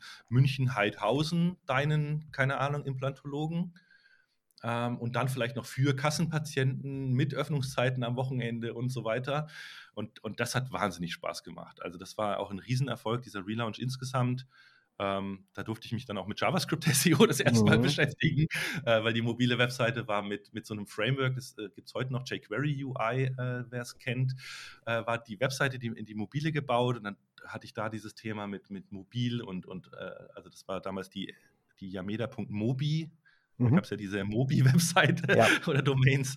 Ähm, da habe ich dann auch tatsächlich das erste Mal mit, mit äh, John Müller Kontakt gehabt und habe ihn gefragt, ob es denn tatsächlich so ist und so weiter. Das war ganz witzig. Also in der Zeit äh, durfte ich mich quasi noch tiefer ins SEO auch einarbeiten. Ja, also hat, hat sehr viel Spaß gemacht.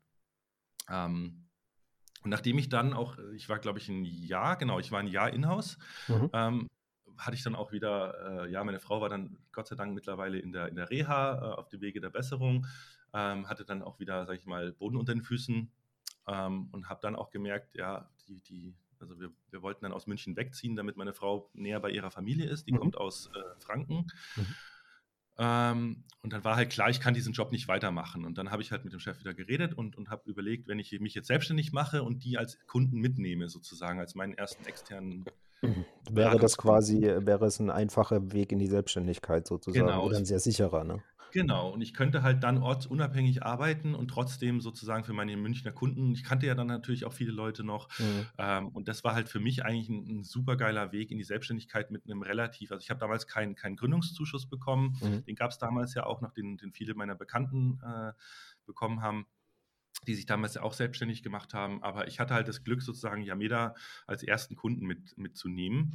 Also hast du quasi, das war der Auftakt zu deiner eigenen Firma, zur Search One dann quasi? Genau, mhm. genau. Und das also war dann, im Jahr 2011 dann so ungefähr, oder? Äh, ja, müsste gewesen sein. Ich muss mal ganz kurz in LinkedIn gucken, dass ich dir keinen Quatsch erzähle. Genau, genau. Anfang 2012, okay. also Dezember okay. 2011 äh, bin ich raus als äh, Angestellter bei Yameda und bin in die Selbstständigkeit gestartet. Okay. Genau. Äh, und da bin ich auch seit heute. Also diese Selbstständigkeit habe ich, das war vorher schon ja nebenberuflich. Man braucht ja dann irgendwann ein Gewerbe, wenn man auch Einnahmen mhm. über AdSense hat. Ich hatte ja dann auch so ein paar Affiliate-Seiten und so ein paar, ja, das mit deiner Mutter.de habe ich ja vorhin schon mal erzählt. Die habe ich dann auch irgendwann verkauft. Äh, auch an einen heute großen Affiliate-SEO. Liebe Grüße an Sven Heidorn an der Stelle. Die Heidorn GmbH kennt da auch der eine oder andere bestimmt. der hat mir damals die deine Mutter.de abgekauft ähm, und hat äh, über, über, damals gab es Free SMS SMS-Dienste und hat ja. die darüber noch besser monetarisiert, als ich es konnte. Äh, da habe ich auch wieder viel gelernt. Also das, das war irgendwie. was, so, hast, was hat er dir bezahlt? Ähm, das waren damals, jetzt muss ich überlegen, 8.500 Euro, glaube ich. Ja, gar nicht schlecht aber die hat auch wirklich signifikant dreistellige Einnahmen im Monat gehabt. Also okay. ich habe in, meinem, in meinen Ausbildungsjahren, ich habe in meinem ersten Ausbildungsjahr 300 Euro äh, Ausbildungslehrgehalt gehabt mhm. und das in München. Also ohne diese AdSense-Kohle hätte ich nie meinen Lebensunterhalt okay. bestreiten können. das hat mir damals echt den Arsch gerettet. Ähm, nee, das, das, das war äh, sehr glücklich und ich hatte das Gefühl, dieses kennst es ja auch da mit so Witzen, das ist ja immer temporär. Das ist so ein mhm. Hype und irgendwann ist der Hype rum. Das sind halt Trends, ne? Die, genau. die, man, die, man, die kann man surfen, aber irgendwann verflacht der Trend ab. Genau. Genau. Und mir war halt irgendwann klar, irgendwann ist deine Mutter die Witze halt totes Thema. Mhm. Also habe ich mich dann irgendwann, wo ich dachte, es könnte jetzt dem Ende zugehen, äh, umgeguckt, wer könnte denn sowas kaufen und so weiter. Und dann gibt, stolpert man halt über, über Foren und über Facebook-Gruppen. Ich weiß gar nicht mehr, wo ich auf Sven gestoßen bin im, im Endeffekt. Ich glaube, es war tatsächlich äh, so eine, so eine Domainer-Verkaufsforumsgeschichte, äh, irgendwie sowas. Mhm. Ähm, genau, der hatte aber im Hinterkopf halt eben ein Geschäftsmodell auf Basis dieser Seite, die, die gar nichts mehr mit deiner Mutter.de äh, Witzen und Sprüchen zu tun hatte und konnte dann natürlich die Webseite äh, langfristig ganz anders bewerten wie ich. Ich habe halt gedacht, ah ja, die macht jetzt noch ein halbes Jahr Kohle und dann ist sie tot.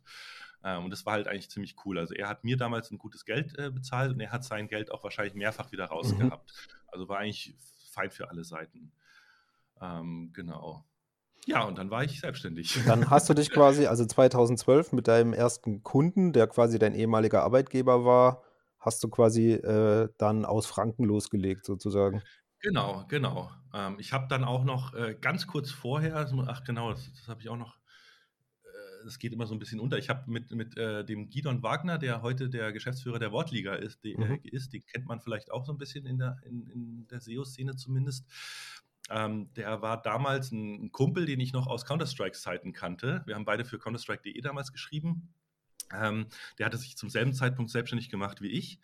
Und damals haben wir dann zusammen eine Agentur für lokales SEO gegründet. Mhm. Meine Idee war damals, wir automatisieren den Scheiß. und er macht mit seiner, mit seiner Wortliga, also der hat eine journalistische Ausbildung, er macht halt quasi den Content und ich mache die Technik und das war irgendwie, ja, es hat sich alles cool angehört. Haben dann auch tatsächlich eine GmbH gegründet und äh, es war die Such Suchkraft GmbH damals. Ähm, und wir wollten halt so ein günstiges lokales SEO-Paket machen, äh, wo der, der Kunde halt monatlich äh, irgendwie 99 Euro bezahlt mhm. oder 149 und wir machen halt sein Local SEO. Und da äh, bin ich dann das erste Mal am Thema Vertrieb gescheitert. Weil ich war es natürlich vorher irgendwie gewohnt, dass die Leute zu mir kommen und Jetzt mussten wir zum ersten Mal raus. Jetzt musstest du Kunden überzeugen, dass sie genau. das brauchen, ne? Die gar nicht genau. wussten, dass sie das brauchen. Und dann sind wir halt zu Metzgern gegangen und mhm. zu Bäckern und zu dem kleinen äh, äh, Schuhladen an der Ecke und so weiter und haben denen halt ähm, und ich wusste ja, das war mein Case war ja die Fahrschule, für die ich optimiert hatte. Mhm. Der hat damals auch nicht dran geglaubt. Mein Fahrlehrer hat damals auch gesagt, ach ja, über Google kommt ja keiner. Das, das Fahrschulgeschäft, das ist Empfehlungsgeschäft, die kommen alle über Empfehlungen. Mhm. Und dann habe ich gesagt, ja, ist mir jetzt egal, ich, ich mache dir eine neue Webseite, die wollte er von mir. Ähm, ich mache dir jetzt auch noch SEO und SEA, weil ich so dran glaube. Und, und der, also das ging ab ohne Ende. Wir waren wirklich über zwei Jahre für Fahrschule München äh, auf Platz drei. Okay. Und da war keine Kette, da waren ja sonst die ganzen Ketten. Mhm. Ähm, da gibt es ja welche Rausch- oder Rauchfahrschulen in München, glaube ich. Die haben irgendwie 17, 17 Standorte. Ähm, ja, also der, der ist dann erschlagen worden von Anfragen. Und ich wusste halt, dass es funktioniert. Und mit dem Case bin ich halt rumgelaufen, habe allen davon erzählt und, und ich kann hier echt was für euch machen und so weiter. Aber keiner hat es irgendwie. Da warst, du, da warst du wahrscheinlich fünf, sechs Jahre zu früh. Ja, vielleicht sogar, genau, vielleicht sogar zehn, ich weiß es nicht. Ja. das war auch noch vor Uber all und allen mhm, diesen, äh, okay. äh, die es heute gibt. Und genau diese Idee hatte ich eben auch, diese ganzen Verzeichniseinträge eben zu aggregieren und, und automatisiert zu überwachen und ja, äh, also eigentlich alles, was es heute gibt. Ähm, ist letztlich daran auch gescheitert, muss man dazu sagen. Wir haben Kunden gefunden, die dann auch bereit waren zu bezahlen, aber die wollten halt alle nur einmalig zahlen. Die haben mhm. gesagt, ja, ihr optimiert doch jetzt einmal, das bezahle ich auch, aber warum soll ich dann jeden Monat in drei Jahren immer noch bezahlen? Und die Argumentation, da haben wir uns echt schwer getan. Das war dann immer, da konntest du immer nur sagen, ja, wir passen auf, dass nichts schief geht, dass nichts Falsches reinkommt, äh, wir, wir äh, kümmern uns um die Bewertungen, wir liefern neuen Content nach und so weiter. Aber die Argumentation, das hat irgendwie nicht gegriffen. Dafür wollten die nicht zahlen auf Dauer. Nee, ne? ja. nee. Genau, also dieses Subscription-Modell, was, was ja so der heilige Gral der Geschäftsmodelle ist, auch heute noch mit Software, äh, wobei der neue heilige Gral ist ja jetzt äh, Consumption-based, also verbrauchsabhängige äh, ja. Bezahlung oder Abrechnung. Ja, es, es, hat damals einfach nicht funktioniert. Es, es, gab dann auch Unstimmigkeiten im Gründerteam. Äh, wir waren uns nicht mehr einig, wer jetzt eigentlich für was zuständig ist. Und dann haben wir zum Glück durch meinen Wegzug aus München, habe ich dann auch die Entscheidung getroffen, ich ziehe mich da raus, weil mhm. wenn ich nicht mehr in der Stadt bin, bringt es eh nichts, äh, da im da Team zu bleiben. Zu tun, ja. Genau. Genau, und dann äh, hatte ich eben die Überlegung, wenn ich schon nach Franken ziehe, äh, habe ich doch die Möglichkeit, an der FH in Würzburg meinen Bachelor nochmal nachzumachen. Und so habe ich das dann gemacht quasi. Äh, ja, da war ich dann Vollzeit äh, im, äh, in Würzburg an der FH. Also ich war jetzt nicht in jeder Vorlesung, aber äh, es war halt ein, ein ganz normales Voll Vollzeitstudium und mit meiner Selbstständigkeit konnte ich mir halt trotzdem nebenbei äh, ganz gut mein Leben äh, Lebensunterhalt bestreiten quasi. Genau. Also das hat, das hat super funktioniert. Äh, ja, jetzt muss ich mal was trinken. Ja, mach das. Und dann hast du, also und im Grunde bist du aber seit diesem Zeitpunkt selbstständig und äh, genau. äh, ähm, hast dann mehr oder weniger auch Fahrt aufgenommen, sage ich mal so, weil du bist ja dann auch in der SEO-Szene, also der Kai ist wahrscheinlich einer der bekanntesten SEOs in Deutschland, also zumindest kennt ihn jeder. Ähm, das erreicht man aber ja in der Regel dadurch, dass man erstens sich natürlich vernetzt und auf, aber im, im Grunde auch, dass man auf die ganzen Konferenzen und Messen geht und dann auch mhm. als, als Sprecher oder als vortragender Speaker auftritt und den Leuten da mit seinen Vorträgen ähm, ja, begeistert oder ihnen Mehrwert bietet. Und da bist du ja sehr bekannt dafür. Das hat damals dann auch schon quasi, war das so geplant, dass du das tust oder hattest du da schon Bock drauf oder Sehr, sehr gute Frage. Ja, das war auch wieder mal Zufall. Also zum einen äh, kannte mich, ich bin ja auf die, ich habe vorhin von der ersten Campix erzählt. Mhm. Und da kannte mich jeder schon, weil ich ja äh, vorher dieses Longtail-Keyword-Tool ah, okay. v-seo.com, das habe ich damals kostenlos zur Verfügung gestellt. Und die kannten alle mich, die, ach, du bist der SEO-Kai, ach, du bist der, ich so, hä? weil die halt mein Tool alle genutzt ja, haben. Ja. Also das, da habe ich zum ersten Mal gemerkt, äh, wie, cool oder man kommt halt viel leichter in Gespräche, wenn die Leute irgendwie einen schon verorten können. Und, und ich habe dann natürlich auch, die waren dann auch viel offener. Ich habe dann auch sehr offen erzählt, was ich so mache. Und, und also das hat, da habe ich gemerkt, wie wichtig das Networking-Thema ist. Ähm, und das Thema Vorträge, da hat mich äh, Blue Summit damals dazu gezwungen. Okay. Auf meiner ersten äh, SMX in München, das war die SMX 2009. Mhm äh, hat man gesagt, ach, der Kai, der, kann, der macht das so gut in den Pitches, der, der kann so gut erklären. Der kann sich jetzt auch da mal vorne hinstellen. Er stellt sich jetzt da vorne hin und hält einen Vortrag, genau. Es war äh, über Keyword Research, also auch ein relativ äh, basic Thema, also wie man einfach äh, herausfindet, was die Leute so suchen. Mhm. Ähm, ich werde es Oh, bis, bis heute, ich werde den Tag, glaube ich, nie vergessen. Ich habe, das war eine Doppelsession mit dem grandiosen Stefan Fischerländer, den ich mhm. damals auch kennengelernt habe. Nee, stopp, den kannte ich schon vorher von einer anderen Konferenz, genau, aber äh, das war halt echt, also besser kann es eigentlich gar nicht sein. Ich war unfassbar aufgeregt. Ich, ich habe Schnappatmung gehabt, ich konnte fast nicht reden. Ich war so nervös. Ich bin auch nach dem Vortrag da raus und habe gesagt, sowas mache ich nie wieder. Aber, Aber, äh, entweder man leckt Blut oder man macht es tatsächlich nicht wieder, ne? Ja, und es war tatsächlich so, dass zwei Tage später, es ist halt ein krasser Kick. Also gerade am Anfang, du hast halt Adrenalin ohne Ende. Mhm. Und, und ich hatte in dem Moment natürlich gedacht, ich bin gescheitert, weil ich so nervös war und kaum ein Wort am Anfang rausgekriegt habe. Aber irgendwann, wenn man dann einfach das durchzieht, man kommt natürlich ins Reden und ich habe von, von allen Seiten halt gehört, boah, voll gut und so weiter. Und dann denkst du dir, hä, echt? Äh, äh die anderen fanden es gut, okay. Und irgendwie mhm. der, der Kick war auch irgendwie geil. das ist ja schon so ein bisschen wie Bungee Jumping hat man ja, ja auch ja, mega ja. viel Schiss, aber der Kick ist halt geil.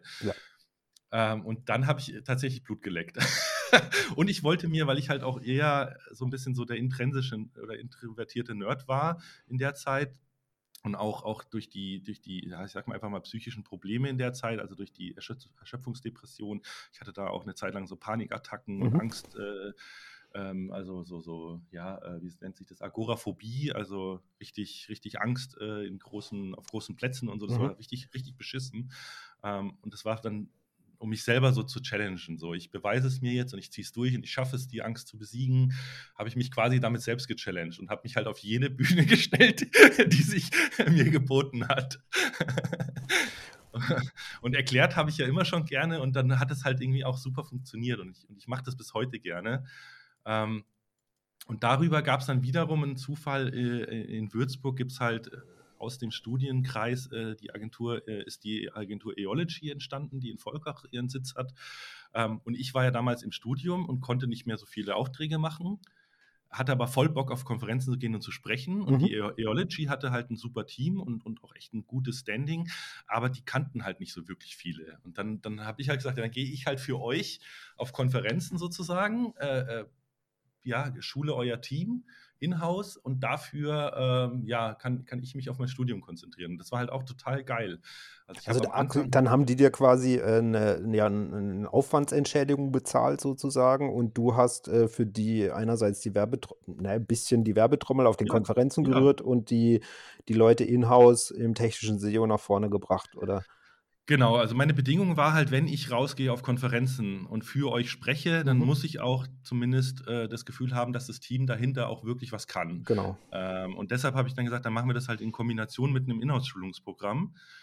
Und das war halt echt, ja, so, so auch meine Erweckung damals, weil, weil das Thema Seminare mir heutzutage, also es ist auch einer meiner, meiner Schwerpunkte mittlerweile, ähm, hat, macht mir wahnsinnig viel Spaß, Leuten was, was beizubringen. beizubringen mhm. Und das war damals halt echt so ein Win-Win. Also wir hatten damals auch, äh, ich bin, habe damals auch noch im Vertrieb geholfen. Die erste, das erste Jahr habe ich komplett noch äh, Pitches mit, mit begleitet. Äh, da haben wir zum Beispiel das Telefonbuch.de als Kunden gewonnen mhm. und die, die ähm, oh, jetzt hätte ich fast den Namen gesagt, den darf ich gar nicht sagen, aber einen großen DAX-Konzern ähm, als Kunden gewonnen. Die habe ich dann auch das erste Jahr noch so als ja, der, der Senior, Lead-Stratege, Bla-Berater, wie auch immer. Also dass du quasi mit an Bord warst, dass die ich das war mit an Bord, mhm, genau. Ja. Ich habe über alles nochmal drüber geguckt. Ich war mhm. bei den Meetings immer mit dabei. Ähm, aber das, das Team hat dann quasi mehr oder weniger laufen gelernt von alleine und auch der, der Inhouse-Head äh, of SEO von der Eology, der, der Christian ähm, Stefan, ist auch sehr, sehr gut. Den kenne ich auch schon ewig. Der hat auch äh, an der FH studiert. Also die fachlich waren die, waren die wirklich gut. Ähm, ja, und dann, dann war das halt in der Zeit zumindest für mich und für sie ein echtes Win-Win. Ich habe mhm durfte Vorträge halten, äh, habe meinen ganz normalen Stundensatz abrechnen können, ähm, habe dann auch Artikel geschrieben für die, ähm, Schulungen gemacht, wie gesagt, äh, hatte dann ab dem zweiten Jahr auch keine Kunden mehr, weil das war halt auch blöd im Studium und dann hast du einen Call und musst um die und die ja, Uhrzeit ja. unbedingt da sein oder der Kunde hat mich auf dem Handy angerufen. Äh, das kennst du ja auch als, ja. als Berater, muss man ja teilweise fast schon rund um die Uhr für seine Kunden da sein. Ähm, und es war halt auch super stressig dann. Und dann ging es halt auch Richtung äh, ja, schwierigeren Seminare, wo ich echt was lernen musste. So die ersten zwei Semester waren irgendwie kein Problem, das war so Grundlagenscheiß. Aber dann ging es halt richtig, dann musste ich Mathe und Java programmieren lernen und, und Sachen, wo ich mich echt auf den Arsch gesetzt habe und dann auch Bachelorarbeit schreiben. Das, da brauchst du einfach einen freien Kopf. Das geht mhm. nicht so mal eben nebenbei.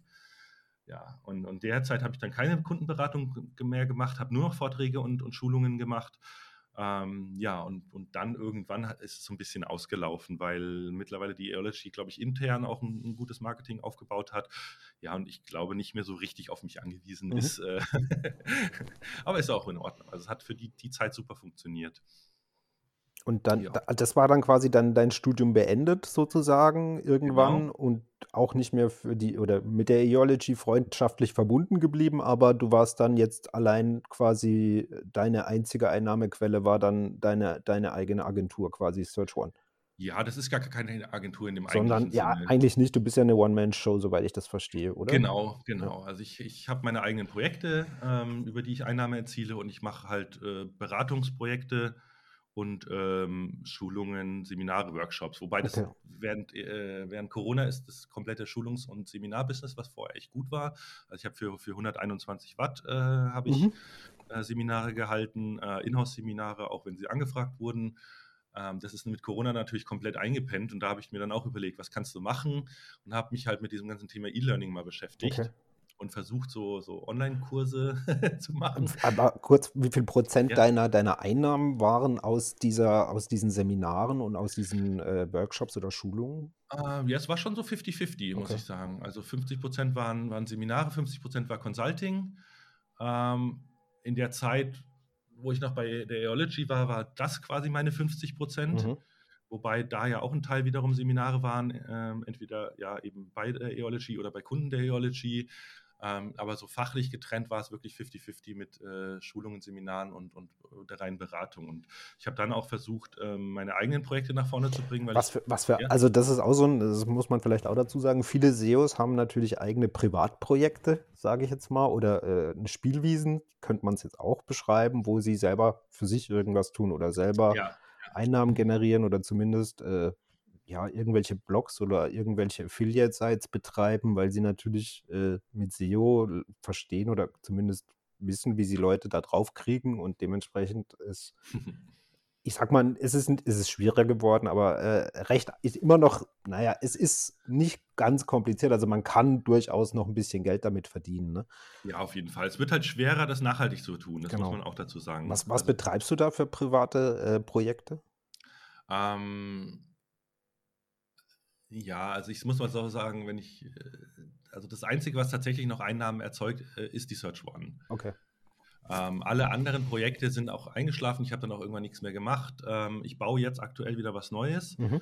Ähm, ich baue jetzt so an dem ähm, Hosting Vergleich, weil ah, ja. okay. der, der, ganze Marktbereich Hosting ist sehr intransparent. Also man kriegt überhaupt nicht raus, was, was kann der Hoster, was leistet der wirklich, ist jetzt irgendwie ein Paket für 9 Euro gut oder eins für 20 und so weiter. Und da habe ich eine, eine, schöne Idee gehabt. Ähm, ich habe ja irgendwann mal für Search One so, so einen WordPress-Hosting-Vergleich geschrieben mhm. und da halt so ein paar Hoster getestet. Und da habe ich gemerkt, oh, da gibt es einen, einen riesen Bedarf und, und ähm, die Transparenz in dem Markt fehlt. Und da habe ich eine Idee, das will ich auch irgendwann nochmal umsetzen. Aber es ist halt wieder, wie du sagst, so, so ein Nebenbei-Projekt. Ja. Jeder SEO hat so nebenbei seine Projekte. Und deshalb glaube ich, war es auch richtig, am, am einem gewissen Punkt, die auch, oder viele, die ich hatte, nicht mehr weiter zu betreiben, weil wenn du es nicht richtig und ernsthaft machst. Ähm, dann wird es nichts und dann ist es äh, also äh, besser, du lässt es dann, als, als dass das Projekt, das dich eigentlich Zeit kostet, nur ein Fuffi im Monat rüberbringt, sozusagen. Genau, genau. Und es fühlt sich halt auch scheiße an, wenn du weißt, du hast, du musst, müsstest eigentlich mal wieder was machen für dein Projekt XY und du, du musst dir die Zeit nehmen und, und das ist halt einfach auch für den Kopf blöd. Also Fokus ja. ist, ist super wichtig.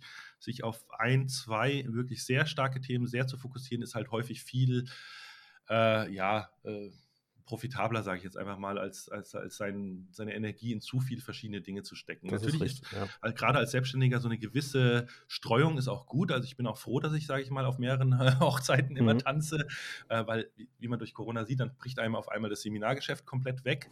Dann, dann bin ich froh, dass ich noch irgendwie Einnahmen aus anderen Quellen habe.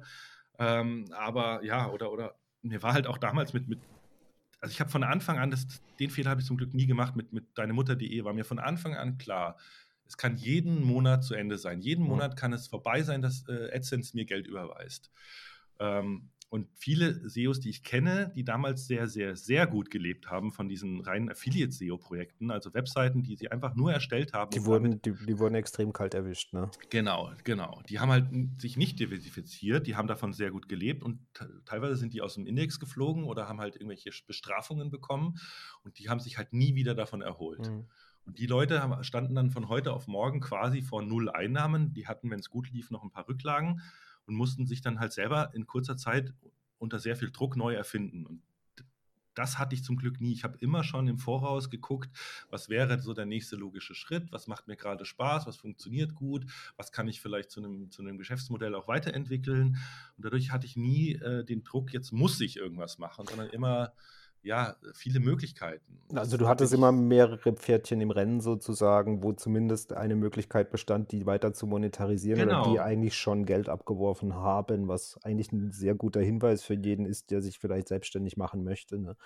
Also die Empfehlung kann ich auch wirklich nur geben. Also was, was im Nachhinein mir so viel erleichtert hat, war eben, dass man mich schon kannte in dem Moment, wo ich mich selbstständig gemacht habe. Ich hatte meinen Blog seokai.com schon, ich hatte schon das Longtail Keyword Tool. Ähm, ich bin da rausgekommen gekommen und, und, und die Leute kannten meinen Namen mhm. schon. Ich habe dann sehr schnell auch Anfragen bekommen von Leuten, die ich gar nicht kannte. Also ich musste nie äh, irgendwie äh, aktiv äh, Vertrieb machen. das ist, das ist ein, das unterschätzen sehr viele, wie, wie, wie, wie, wie also Klinkenputzen ist ja, ja. manche mögen es, manche mögen es nicht, sei es drum. Aber wenn du ein, also in der SEO-Szene recht bekannt bist, ähm, so wahrscheinlich halt ein Fischerländer, ein Fauldraht oder du, ihr, ihr, ihr, ihr müsst wahrscheinlich in eurem Leben nie mehr Vertrieb machen, weil die Leute schlagen halt so bei euch auf, weil, weil, weil sie euch kennen, ne? Oder weil ihr halt so sichtbar seid. Oder wenn, wenn nach einem Experten gefragt wird, mhm. fallen halt eure Namen zum Beispiel und dementsprechend schlagen Leute, von denen ihr noch nie oder Firmen, von denen ihr nie was gehört habt, bei euch auf und buchen euch. Genau. Man muss dazu sagen, wenn man, wenn man, man muss diesen Aufwand dagegen rechnen. Also wenn ich jetzt alle Stunden zusammennehme, die ich tatsächlich darin investiert habe, in mhm. meinen Blog, in die Vorträge, in, in alles, was ich ja, nach außen hin getan habe, dann ist es natürlich auch sauteuer. Da hätte ich wahrscheinlich auch einen Vertrieb dafür sehr gut bezahlen können, für dieselbe Arbeit. Aber das Schöne ist bei mir, ich war schon immer ähm, lustgetrieben. Ich habe nie irgendwas gemacht, was mir keinen Spaß gemacht hat. Mhm. Und dadurch hat sich nie so angefühlt, als würde ich da jetzt irgendwie investieren oder so. Ich, ich halte gerne Vorträge, ich mhm. schreibe gerne Blogartikel, äh, ich gehe gerne so wie heute in deinen Podcast. ähm, von daher äh, war das immer ein, ein, positives Abfallprodukt von dem, was ich ohnehin äh, äh, gerne gemacht habe. Und, und so versuche ich halt mich immer. Aber gut, du hattest aber zumindest ja, du wusstest ja nicht damals vielleicht, dass sich das später so auszahlt, vielleicht auch, ne? Also genau, genau. Das war auch viel Glück. Deshalb, es ist eine, immer eine intrinsische Motivation mhm. gewesen. Ich wollte, ich habe damals meinen Blog gestartet, wobei das habe ich schon, äh, den, den Blog habe ich gestartet, um in der SEO-Szene sozusagen eine Stimme zu sein. Weil zumindest mehr sichtbar zu werden oder äh, eine, einen Anlaufpunkt zu, für Leute, für Informationen Leute zu genau, haben. Genau, genau. Ich, ich habe schon immer so dieses Sendungsbewusstsein, dass ich halt auch Leuten gerne was erkläre und, und darüber ist es halt gekommen. Ich erzähle halt auch gerne, wie man gerade merkt. das ist ja, das ist das Problem, was ich glaube, viele Leute unterschätzen. Ähm, du kannst ein hervorragender SEO oder auch wegen mir ein hervorragender Softwareentwickler oder sehr hervorragend in generell deiner, deiner, deinem Job sein. Mhm. Das ist nur die, die Hälfte, wenn du, wenn du, äh, wenn du Anerkennung willst oder auch wenn du Aufträge willst oder was auch immer, musst du auch immer Selbstmarketing machen. Also das ist Ja, aus meiner ja, Sicht ein sehr wichtiger Punkt. Ob du das ja. magst oder nicht, spielt dabei keine Rolle, aber ähm, du musst quasi rausgehen und sagen, ich tue hier geile Sachen, weil sonst kriegt es keiner mit. Ähm, Oder du hast ein extrem geiles Netzwerk. Also ich kenne ja. auch äh, zum Beispiel Entwickler, sehr, sehr gute Entwickler, die haben meistens äh, irgendwo in irgendeinem Projekt Leute kennengelernt, die, die dann mitziehen. Also einer zum Beispiel, der wird immer von einem äh, PO, also Product Owner, Product Manager, wenn der irgendwo ein neue, das ist halt einer, der macht Marketing, der kann Marketing, der Mhm. kann reden, der verkauft sich und der holt dann halt die Leute, auf, wo er weiß, er kann sich auf die verlassen, zieht er halt immer mit. Zieh dir mit, ja. Das ist, Also so geht es auch. so würde es auch gehen, richtig, aber dann muss man sich natürlich wieder auf andere Personen verlassen. Ne? Genau, ja, da ist man dann auch in dem Sinne wieder abhängig. Also da muss man dann auch gucken, wie viele von den Leuten im Netzwerk kann man haben, weil man ist ja als Entwickler äh, äh, oft auch ausgebucht und Ja. dann muss man die Leute vertrösten und wenn die dann äh, erstmal Ersatz haben, kommen sie vielleicht doch nicht mehr auf einen zurück. ist Es auch nicht so einfach.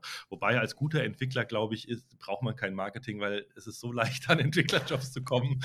Mittlerweile, ja, das, das hat sich in den letzten, also gerade in der Branche, in der wir arbeiten, muss, glaube ich, derzeit müsste eigentlich keiner irgend, also wenn man einen Job sucht, findet man einen Job ganz einfach und auch, meistens ja. finden die Jobs einen derzeit automatisch, weil man über irgendwelche Headhunter oder so angeschrieben wird und ähm, einem Jobs an, angedacht werden. Also es ist in dieser Online-Marketing-Branche, oder ich sag mal, ich, ich, kenn, ich weiß jetzt nicht in jedem Bereich, aber in der SEO-Branche und auch in der Softwareentwicklungs- oder Webentwicklungsbranche, wer da aktuell, glaube ich, keinen Job findet, kann entweder nichts oder, keine Ahnung, ähm, ja, schwierig.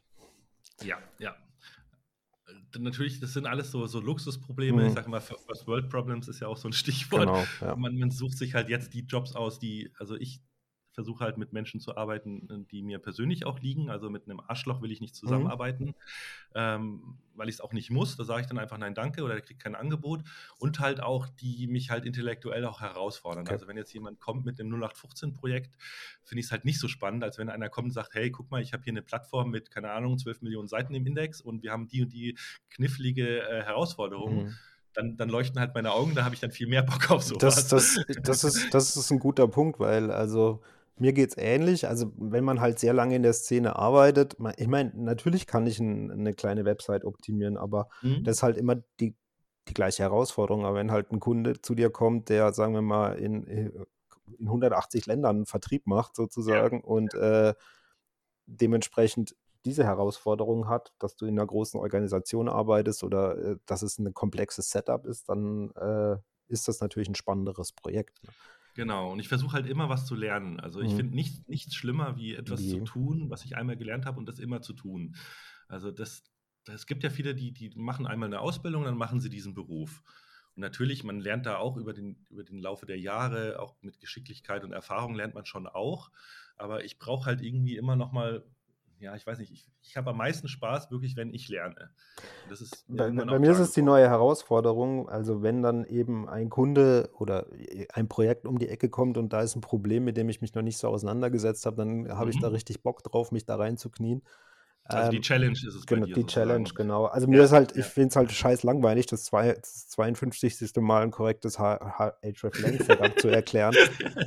ja. Ist, für mich ist das so ein SEO-Witz. Ich meine, Href-Lang-Setups sind so einfach, aber sie werden immer falsch gemacht. So, ja, genau. ähm, und, äh, und dann Der Teufel steckt im Detail. der Teufel steckt im Detail und dann musst du den halt, und ich, ich meine, du, du, du machst den Quelltext auf und siehst den Fehler halt direkt auf den ersten Blick schon wieder und, und musst den Leuten dann zum 20. Mal erklären, warum das falsch ist und was man beachten muss. Das ist halt, für, ich mache es natürlich, weil ich es muss oder weil es zu meinem Job gehört Ja. und weil der Kunde natürlich auch dafür bezahlt, aber freiwillig würde ich es nicht tun. Ne? Aber genau das ist das Thema. Mir ist halt auch irgendwann aufgefallen, vor allem auch in der Eology-Zeit, dass das häufigste, die häufigsten SEO-Probleme sind eigentlich organisatorische Probleme. Mhm. Es ist jetzt nicht die Frage, wie macht man es im SEO. Also die, die, die kniffligen Projekte, wo wirklich äh, drei äh, SEOs unterschiedlicher Meinung sein können, die sind echt selten. Die meisten, ja. äh, der, der Dominik Schwarz, äh, Inhouse SEO, äh, sagte ja auch, äh, mhm. SEO ist ein, ein, ein, wie sagt er, gelöstes Problem oder irgendwie sowas. Also eigentlich kannst du zu jedem Problem, äh, gibt es eine Lösung, die sollte man implementieren. Aber genau da fängt es dann an, dass es in einem Konzern halt irgendwie dann doch nicht geht, weil irgendwelche Abhängigkeiten bestehen, weil das Budget nicht da ist, weil die Zeit nicht da ist, weil der irgendeiner es nicht versteht. Und, und das sind Probleme, an denen habe ich überhaupt keinen Spaß. Das ist das, also das habe ich, äh, habe das mal so beschrieben, weil ich ja ähm, das auch in einer großen Organisation erlebt habe. Als mhm. Inhouse-SEO war es der am besten vorher im diplomatischen Dienst. Also ja, genau. Ähm, du musst wenig SEO machen, aber du musst Leute connecten und du musst Leute vor allem connecten, die keinen Bock auf dich haben ähm, und genau. aus denen das rauskriegen, was du möchtest. Also du brauchst, du brauchst, du lernst Social Engineering oder du lernst es nicht und kündigst halt wieder. Aber äh, wenn du dort bleibst und es erfolgreich umsetzt, wirst du hervorragend im Social Engineering, glaube ich. Genau das ist es. Also in so einer Firma wie Yameda, da hatte ich direkt mit dem Hauptprogrammierer zu tun mhm. und mit dem äh, Gründer. Da war, da war das alles fein. Aber wenn du in, einer, in einem großen Unternehmen bist, da hast du halt dann nicht mehr diese einfachen Prozesse. Da musst du dann halt dich in Sprints und in genau oder allein, oh Gott, also einer dieser Großkunden, für den ich dann auch das erste Jahr bei, bei Eology äh, äh, die Beratung gemacht habe, das war so ein Großkunde, die können halt, sage ich mal so, alle sechs bis neun Monate können die mal irgendwas auf der Webseite aktualisieren. Mhm. Ähm, schneller geht halt nicht und da gibt es dann immer so und so viele Entwicklerplätze und wenn die aber schon mit anderen Themen voll sind, hast du auch Pech, dann wartest du nochmal neun Monate. Ähm, also kurzfristig geht da gar nichts und dann waren halt auch, oh Gott, unternehmenspolitisches Dinge. Ähm, ein Produkt darf halt, also zum Beispiel, es muss halt Handy-Tarife heißen. Das ist jetzt nicht von diesem Kunden, aber ein Beispiel. Es darf nicht Handy-Verträge heißen oder Handy-Vertrag. Es muss immer Handy-Tarif oder Handy-Tarife heißen. Mhm. Wie willst du für Handy-Vertrag ranken, wenn du auf deiner Webseite nicht Handy-Vertrag schreiben darfst? So. Also der, das klassische Problem, das klassische Marketing gegen das Online-Marketing oder gegen die SEOs so ein bisschen. Genau, ne? Weil, Unternehmenskommunikation ja. und dann, dann waren auch die, die Plätze auf der Startseite sind hoch umkämpft, da hat jede, jede Abteilung intern gekämpft und also schon mal allein die Kanäle gegeneinander wurden total ausgespielt, was ich für totaler äh, Blödsinn halte. Zum Beispiel, wir haben Landingpages gebaut für ein Thema, wo ähm, auf, der, auf der Suche nach der Marke des Unternehmens selber die Marke nicht ganz oben war. Mhm. Also ich meine, das ist das Dümmste, wenn jemand schon genau nach, nach dir als Firma sucht und du bist nicht oben. Dann haben wir natürlich dafür eine Landingpage erstellt, dann waren wir auch ganz schnell oben und auf einmal gab es einen riesen Ärger, weil plötzlich der Affiliate-Kanal Umsatz verloren hat, weil natürlich äh, schlaue Affiliates genau da vorher gerankt hatten, die dann über Affiliate äh, äh diesen, diesen, diese Sales natürlich geliefert haben, die wir jetzt über SEO dann plötzlich direkt abgeholt hatten. Und dann waren äh, die ganze Affiliate-Abteilung war total angepisst, weil plötzlich deren Umsatz eingebrochen ist und die konnten es halt intern nicht erklären. Oder sagen wir mal so, die hätten, um es erklären zu können, halt vor, zugeben müssen, das dass vorher schon Scheiße gebaut genau, worden ist. Äh, das ist das, das ist das Problem in großen Organisationen. Die Affiliate-Leute sollten sich ja eigentlich freuen, dass die ganze Firma jetzt Geld spart ähm, und nicht mehr die Affiliate-Ausgaben so hoch sind. Genau, aber das ist diese, diese Kanaldenke und ja. auch jeder, jeder guckt immer nur auf seinen aktuellen genau. Monat und Quartal und das führt halt zu nichts Gutem. Da, da, arbeitet man gegeneinander, dann wird sich darum gestritten, welcher Banner kommt jetzt auf die Startseite. Auch, also die hatten wirklich nicht nur die Kanäle gegeneinander, sondern auch die Produkte gegeneinander. Da hat dann Produkt A und Produkt B mhm. das Team äh, musste kämpfen um Ressourcen und um Plätze und ach, das war furchtbar. Du konntest quasi gar keine keine, ja, sag ich mal, ganzheitliche Marketingstrategie entwickeln. Das ging überhaupt nicht. Und, und SEO, früher war es natürlich einfach. Du kennst die Zeiten auch noch. Du hast theoretisch ohne Mitarbeit des Kunden konntest du den auf eins schießen. Genau. Äh, es ist halt durch. Also bei so einem großen Kunden, da geht es halt nicht, ohne dass die massiv mitarbeiten. Und zwar alle Abteilungen. Äh, ja, ja, das ist große, je größer der Kunde, desto mehr steht da Tropfen. Also desto langsamer kommst du mhm. voran, desto mehr genau. Leute musst du mitnehmen, desto öfter erklärst du halt dasselbe. Genau. Ähm, und desto mehr musst du auch Basics erklären, was du halt, wenn du, wenn du einen Profikunden hast, der das halt schon jahrelang macht und der nur gewisse Dinge von dir möchte oder gewisse Expertisen von dir möchte, aber grundsätzlich weiß, was SEO ist, was es ihm bringt und warum er das tut, da hast du diesen ganzen Aufwand natürlich nicht. Ne? Ja, aber da wird es dann auch gefährlich. Also gerade bei den, sage ich mal, Entscheidern, die glauben, SEO verstanden zu haben. Mhm sagst ja richtig, du müsstest eigentlich nochmal die Basics erklären, aber dem Kunden, das kannst du, du kannst ihn halt nicht behandeln wie jemand, der keine Ahnung hat, weil sonst verliert er sein Gesicht. Ah, und aus diesen ganzen Problemen, das ist das, warum ich auch gesagt habe, ich, ich habe keine Lust mehr auf Konzerne Mhm. als Kunden. Also mittlerweile am liebsten mache ich echt Startups, weil da bist du, bist du halt auf der grünen Wiese, da kannst du alles definieren. Und Da bitte, gibt's ke sta- also da ist Webseiten, genau, nicht da ist die halt Webseite schon da ist. nee, nee, das ist halt das ist ja das Schöne. Also, das Schönste ist eigentlich als SEO, wenn man halt keine keine Historie, keine Legacy hat bei einer Website, Genau, wenn man von wenn man auf der grünen Wiese anfangen kann. Oder, genau. ähm, auch wenn die Leute dann bei so Startups ist das sehr klassisch, die hören genau auf das, was du sagst und tun das genau, was du sagst. Äh, das ist auch meine Erfahrung und fangen an, das umzusetzen und dann Du hast natürlich beim Startup wieder andere Probleme, weil da bist du halt mit einer neuen Webseite, mit einer neuen Marke, startest du bei Null. ja. Und da hast du eher das hat die Herausforderung, den, denen erstmal klarzumachen, das dauert jetzt, das ist jetzt viel Arbeit, aber es zahlt sich irgendwann aus. Bei den großen Kunden ist es häufig so, es ist sauschwer, was umzusetzen, aber wenn du was umgesetzt bekommst, äh, äh, hast du ja meistens Riesenhebel. Also Ja, gerade bei so einem DAX-Konzern, wenn du da ja. ein paar gute Landingpages baust, natürlich, die gehen Top 10. Also da, da gibt es gar keine Frage, da brauchst du keine Links aufbauen. Ähm, es ist, ja, es ist immer Ist halt genau, aber das sind die persönlichen Präferenzen halt so, die man Ja, hat, ne? Das ist halt, ähm, das, was es ist. Am schönsten ist es natürlich, wenn du noch äh, inhabergeführte Unternehmen findest oder Unternehmen, die schon ein Standing haben, aber wo die, die Entscheider, sage ich mal, noch unternehmerisch denken. Mhm. Dass halt keine Manager sind, die nur rein verwalten, sondern die halt sich auch mal was trauen, die Die auch ein an was Risiko glauben. gehen oder denen du mal eine, Genau. eine, eine, eine, eine vielleicht verrücktere Idee pitchen kannst. Ja, ähm, oder die einfach auch eine Vision haben. Also auch, auch, auch nicht nur immer dasselbe zu machen, sondern auch eine Produktvision zu haben. Wo will ich mhm. eigentlich hin mit, meinem, äh, mit meiner Webseite? Äh, Und dann macht es auch wieder Spaß, zu, mit denen zu arbeiten. Also Mhm. solche Aufträge mache ich sehr, sehr gerne. Wenn ihr sowas da draußen habt, kommt gerne auf mich zu. Aber so den, ja, immer wieder dasselbe oder halt eben dieses gegen Windmühlen kämpfen und, Mhm. und im Prinzip, also ich kenne manche SEO-Berater in, in Agenturen, die sind fast schon, äh, äh, ja, äh, Psychologen des Kunden, weil sie sich eher anhören, warum der so unzufrieden ist und weil sein Chef irgendwie ihm wieder nicht das und das und er hat es so schwer und da ist wieder das und das passiert und ich komme nicht vorwärts und so, wo es eigentlich überhaupt nicht mehr um die Sache geht. Es geht nicht mehr um SEO, es geht Nee. nur noch um persönliche Befindlichkeiten. Äh, ja, und dafür finde ich dann, dann ja, Da, dann, bin ja, ist man vielleicht im falschen Job. da ist man vielleicht im falschen Job. Wie, viel- wie viele aktive Kunden hat, betreust du heute? Äh, jetzt aktuell keinen. Keinen? Okay. Nee, ich habe jetzt aktuell ein, ein, äh, mir mehr oder weniger so eine Art Sabbatical genommen, äh, weil ich jetzt auch durch den Master wieder mehr Mhm. Zeit in den Master investiere und baue aktuell äh, einen, einen äh, Lieferwagen in ein Campermobil um. Ah, okay. Und ich will damit dann hoffentlich jetzt im Herbst, also vielleicht schaffe ich es noch bis zur SEO kommen, äh, wahrscheinlich aber eher nicht. Ähm, und wir wollen dann ganz Europa bereisen, weil wie gesagt, meine Frau hat jetzt durch die ganze Krankheit Mhm. ähm, starke Einschränkungen, also die ist mehrfach äh, ja, äh, eingeschränkt, sage ich mal, Mhm. körperlich.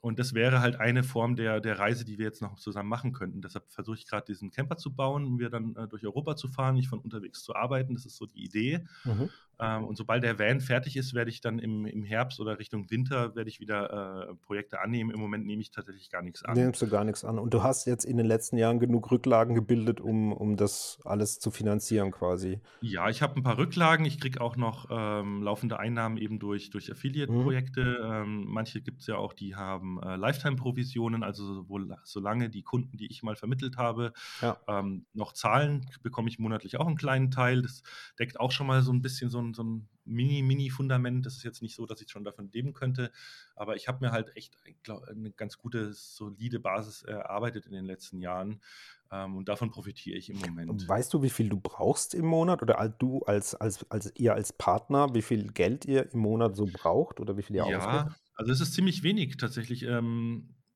also ich sag mal so, wir, ich habe nie den Fehler gemacht, äh, meinen meinen Lebensstandard meines Einkommens wachsen zu lassen. Also ich habe Du nie ein n- Auto du hattest nie gekauft. Lifestyle-Inflation sozusagen. Genau, ich, ich habe mir nie irgendwie Markenklamotten Mhm. gekauft oder so. Ähm, also ich kaufe mir auch mal irgendwie, keine Ahnung, äh, North, North Face oder wie die heißen, weil die einfach die, eine gute Qualität haben. Mhm. Das, das kostet eine Jacke auch mal 300 Euro. Aber ich würde mir halt jetzt nie so, so diese, diese Mode-Schick-Sachen für, für 300, 400 Euro oder so kaufen. Die Nie. man, die man drei, vier Mal anzieht. Sozusagen. Genau, Mhm. die, die meisten T-Shirts, die ich habe, die kosten irgendwie einen Zehner oder einen Zwanni. so. Oder, oder es sind Konferenz-T-Shirts. Ja, genau, noch besser. Kostenlose Konferenz-T-Shirts. trage ich tatsächlich auch am liebsten so, ja. so Nerd-Shirts oder irgendwelche Werbeshirts von Firmen, die ich cool finde, keine ja. Ahnung. Und, und so habe ich halt generell auch kein teures Auto, keine teure Klamotten. Also wir haben jetzt ein Haustier gebaut. Ähm, das kostet natürlich im, im, im Monat. Da zahle ich äh, momentan einen Tausender an, an äh, Tilgung. Mhm. Ähm, dann, du weißt, als Selbstständiger, äh, also alleine meine, meine äh, Krankenkasse kostet, glaube ich, 800 oder 900 okay. jetzt. Ja. Nee, no, ja, stimmt, 905 sind sogar jetzt. Ähm, das heißt, da sind schon mal 2000 weg, dann die ganzen anderen Versicherungen. Also ich sag mal so, so also unter 5000 Euro Umsatz im Monat sollte ich nicht machen. Okay. Ähm, darunter geht es dann halt äh, auf, die, auf die Substanz oder auf die Rücklagen. Ähm, aber ich habe halt auch kein Büro. Ich zahle jetzt mhm. keine Miete dadurch, dass wir gebaut haben. Ähm, ich, ich habe einen Handyvertrag, ich habe meinen mein DSL-Anschluss, ähm, wie gesagt, Versicherungen und, und Krankenkasse und die Tilgung und Essen und Trinken und das war's. Also ansonsten haben wir keine großen Ausgaben. Mhm. Und das gibt einem halt auch die Freiheit, auch mal monatelang äh, nichts zu machen. Das habe ich mir jetzt aber auch ehrlicherweise zum ersten Mal jetzt. Äh, okay, aber wie, wie, viel, also wenn du, wenn, wenn ihr jetzt gemeinsam oder du 5000 Euro so im Monat Ausgaben habt, natürlich äh, besonders auch mit der Immobilie und so weiter. Mhm. Ähm, das heißt, durch deine äh, Nebenprojekte und durch äh, Lifetime-Provisionen und so weiter kommen aber auch die 5000 quasi rein, so basic-mäßig, oder? Ähm, nicht, nicht ganz, nicht ganz. Nicht ganz. Okay. Ah, aber die Größenordnung, also wenn ich noch ein bisschen Gas gebe, äh, die nächsten zwölf Monate, dann sollte ich da sein. Mhm. Und, und das wäre halt eigentlich auch mein Wunschtraum, dass, sage ich mal, so, so zwischen 3.000 und 5.000 Euro Umsatz einfach jeden Monat kommen durch die laufenden Projekte. Und alles, was ich on top mache, ähm, ist quasi Bonus. Ja, Bonus, kann man sagen, mhm. genau dann könntest du oder dann wärst du halt auch völlig frei in der Entscheidung, welchen Kunden du annimmst oder welchen, wobei das bist du wahrscheinlich eh. Ja, aber mehr oder weniger bin ich es jetzt schon, mhm. weil es auch noch gut, es gibt ja auch viele nette Leute und viele interessante Projekte. Also es kommt jetzt schon öfter mal auch jemand die, äh, um die Ecke, wo ich sage, ja cool, lass was machen. Ähm, es hat jetzt wieder jemand zu, zu, mir Kontakt aufgenommen, der, der ein Startup gründet. Mhm. Ähm, das ist total spannend. Äh, da haben jetzt die ersten Gespräche stattgefunden. Das könnte vielleicht im, im, im, Winter was werden. Also es ist jetzt nicht so, dass ich nicht, nichts arbeiten will. Und, und ach, das möchte ich auch an der Stelle nochmal sagen, weil so oft von passivem Einkommen äh, mhm. die Rede ist. Es gibt kein passives Einkommen. Also das muss man auch mal ganz klar dazu sagen. Für diese, für diese 3000 Euro Affiliate-Umsätze, die ich im Monat habe, mache ich sehr viel. Aber ich kann mir halt aussuchen, wann ich mache, es mache und wie ich es mache und was ich mache. Es ist nicht so, dass da ein Kunde sitzt, der das und das haben will, sondern ich entscheide, wann erstelle ich neue Inhalte, wann muss ich mal wieder was überarbeiten, wann muss ich vielleicht mal was Neues programmieren, mhm. wann, wann muss ich vielleicht mich mal wieder ein bisschen um Reichweite kümmern oder, also ich mache auch ähm, ähm, also Arbitrage, das heißt, ich buche auf manche Keywords äh, bezahlte Anzeigen äh, für meine eigenen äh, Affiliate-Seiten das, da muss man natürlich auch ständig dahinter sein. Also es ist jetzt nicht so, dass das Geld einfach reinkommt ohne. Nee, was. also das ist ja das, was bei, also bei so Webprojekten, wenn du sie verlottern lässt, wird, wird, wird die, werden die Einnahmen weniger und irgendwann genau, komplett versiegen. Genau, genau, richtig. Und auch meistens ist es so, wenn du halt eine Affiliate-Seite aufgebaut hast oder ein erfolgreiches Blog oder eine erfolgreiche Website, sind da ja mal ein, zwei Jahre Arbeit reingeflossen, wo, du, wo, wo nahezu keine Monetarisierung da war. Also, genau. Also ich kenne kein Projekt oder nur wenn du extrem viel Glück hast, das in den ersten sechs Monaten erkennbare Einnahmen hatte. Äh, ja, das, dann musst du schon sehr viel Glück haben. Genau. Also das geht, wenn du auf neue Themen aufspringst, aber dann hast du halt auch wieder nichts Nachhaltiges, weil dann genau. bist du halt immer, ich kenne einen äh, aus Würzburg aus dem Studium, der macht nichts anderes, der, der baut nur One-Trick-Ponies, der, der mhm. findet die ganze Zeit irgendwelche Sachen, baut was, nimmt, äh, sag ich mal, mal drei Monate, mal neun Monate irgendwie Kohle mit und, aber er fängt jedes Mal, Mal wieder bei Null an. an. Also das genau. One, diese One-Trick-Ponys sind halt so Klassiker, was, was jetzt vielleicht, wenn man von der Elektro äh, oder vom, von, wenn jetzt äh, der neue heiße Scheiß sind Curved 80 Zoll Fernseher, dann baut er halt sozusagen eine Affiliate-Seite oder eine Testseite für genau dieses Thema aber in ein oder zwei Jahren interessiert sich dafür keiner mehr, weil dann die nächste Technologie am Start ist. Ja, genau. Der findet jetzt raus, dass äh, eine Sache war halt zu, zu Höhle der Löwen äh, Sendezeiten auf Fox. Suchen die Leute natürlich sofort nach diesen Produkten mhm. und dann bezahlt er äh, in AdSense oder in Google Ads Geld und, und schickt die Leute zu Amazon und das konnte er wirklich hebeln. Also die Leute haben, er hat weniger bei, für die Anzeige bezahlt, als er hinterher von Amazon, Amazon wieder zurückbekommen okay, hat. Ja. Und da bist du halt, du bist halt ständig wieder am, am Neuaufbauen. Und sobald es gut funktioniert, ist er natürlich nicht der Einzige. Dann gibt es auf einmal einen Wettbe Wettbewerb, dann machen mehrere das Gleiche, dann sind die Anzeigen auf einmal nicht mehr billiger und schon rechnet sich nicht genau. mehr. Und, und so äh, immer. Es ist halt wenig nachhaltig, das aufzubauen. Also und es wird anstrengend. Also ja, das über Jahre hinweg. Es ist wie im Black Hat-Bereich. Ja. Also da kannst du ja auch mit, mit, sag ich mal, mit künstlichen aufgebauten Webseiten und, und Spam, sagen, nennen wir es mal, wie es ist, es ist Spam, kannst du natürlich auch äh, äh Traffic machen. Aber früher oder später fliegst du halt raus und fängst wieder bei Null fängst an. Wieder bei, wieder, genau, richtig. Ah, und das, das ist halt auch nicht so meine Art. Also ich versuche schon Dinge aufzubauen, die hoffentlich äh, zumindest in zwei Jahren noch da sein ja, können. Ja, das sehe ich ähnlich. Also es ist wahrscheinlich auch wie an der Börse, da gibt es ja Daytrader, wo du jeden Tag halt äh, von vorne sozusagen beginnst und äh, versuchst jeden Tag deinen dein, dein Gewinn zu machen. Und da gibt es Tage, ja, da kann es ja. klappen und es kann nicht gehen. Und manche investieren halt einmalig und äh, versuchen halt über regelmäßiges Nachlegen etc. sich halt was aufzubauen. Und das ist ja ähnlich mit privaten Projekten oder auch mit deiner eigenen Marke als SEO-Kai sozusagen, indem du genau. da viel investierst, hast du langfristig was davon, weil auch wenn du mal zwei Jahre nichts machst, äh, werden noch immer Leute bei dir aufschlagen und fragen, ob du vielleicht äh, Bock auf ein Projekt hast.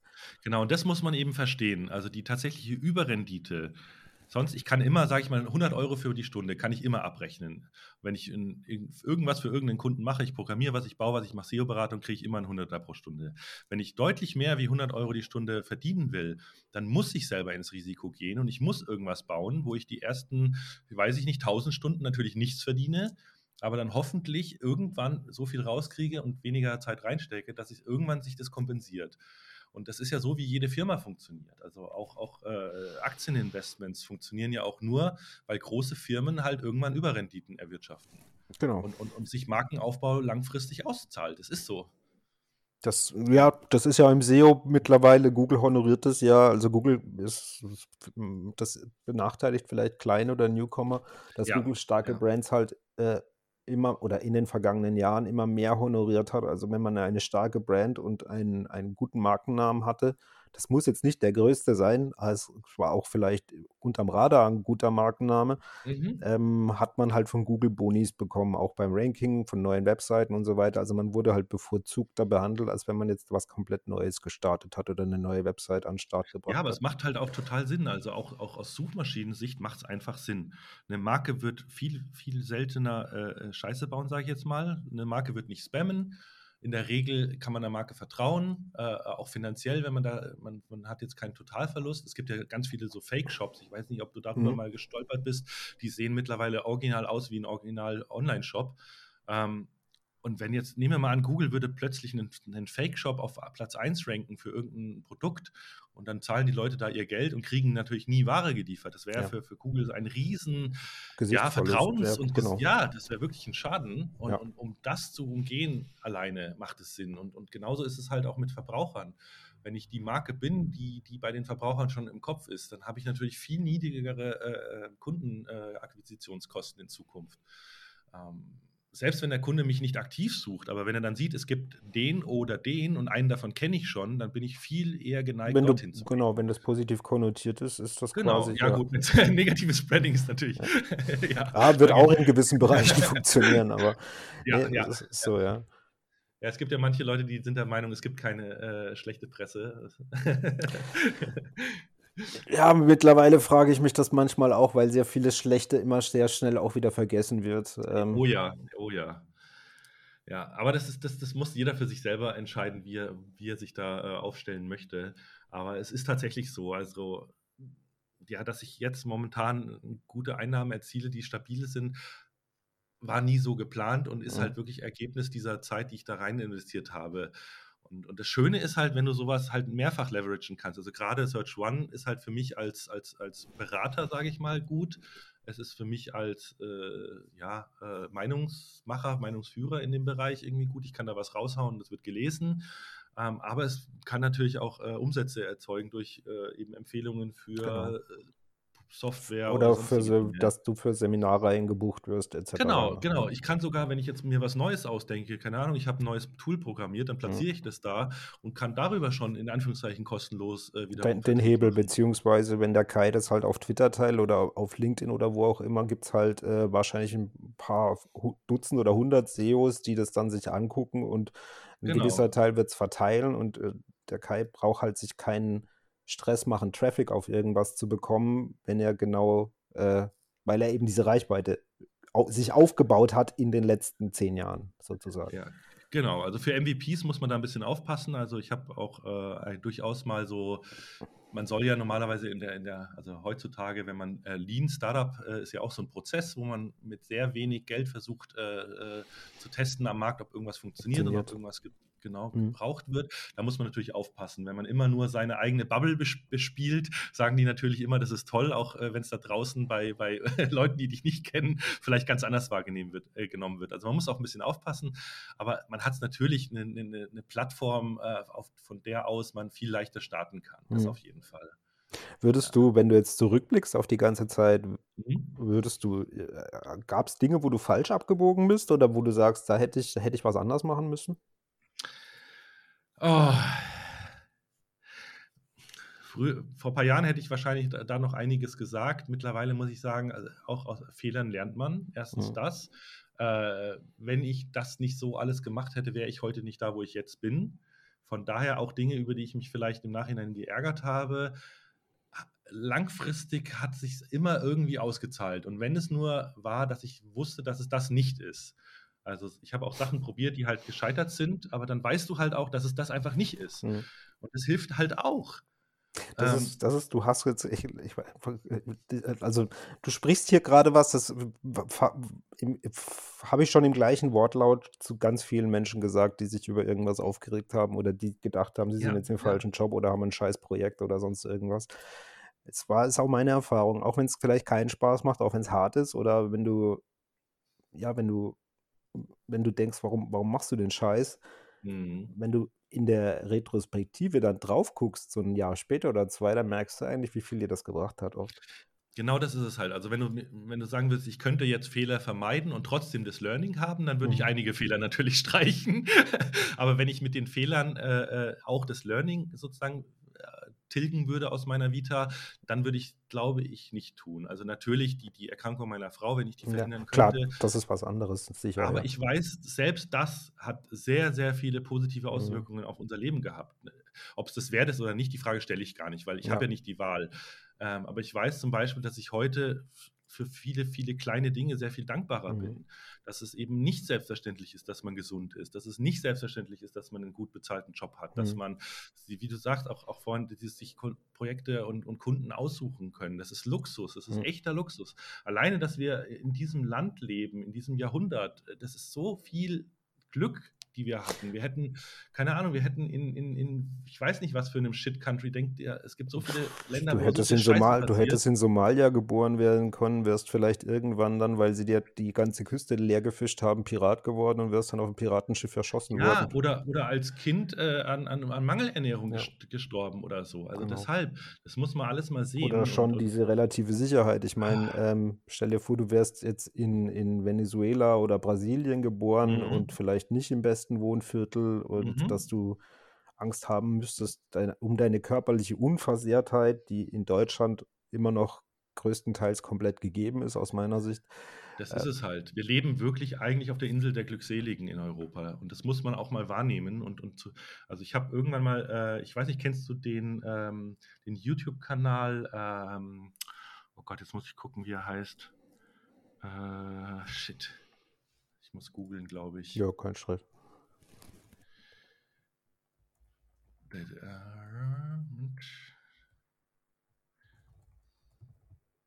Also es gibt von denen ein Dankbarkeitstagebuch. Okay. Die machen, ähm, normalerweise erklären die immer äh, einfach Dinge. Mhm. Und äh, einmal im Jahr machen die halt was, wo sie etwas erklären, was, wo sie denken, das, das kann hoffentlich äh, ja, Einfluss auf die Menschheit nehmen. So, Moment, ich finde es gleich. Das Gratitude Journal von Kurz gesagt, genau. Kurz mhm. gesagt ist dieser Kanal, äh, den gucke ich auch so sehr gerne. Und die haben ein Video, ähm, ja, warum man, warum so viele Leute unzufrieden sind. Und da Ja. wird komplett dieser, dieser, diese, diese Fehler, die man im Gehirn sozusagen macht, ähm, warum man immer, man findet immer einen Grund, unzufrieden zu sein. Und man muss das umdrehen. Und, und da gibt es eben so ein In a Nutshell, heißt der Kanal auf Englisch, gibt so ein Gratitude Journal, das gibt es leider nur auf Englisch für 20 Euro, kann ich sehr empfehlen. Und da schreibt man einfach jeden Tag auf, für was man dankbar ist. Und das klingt total dumm.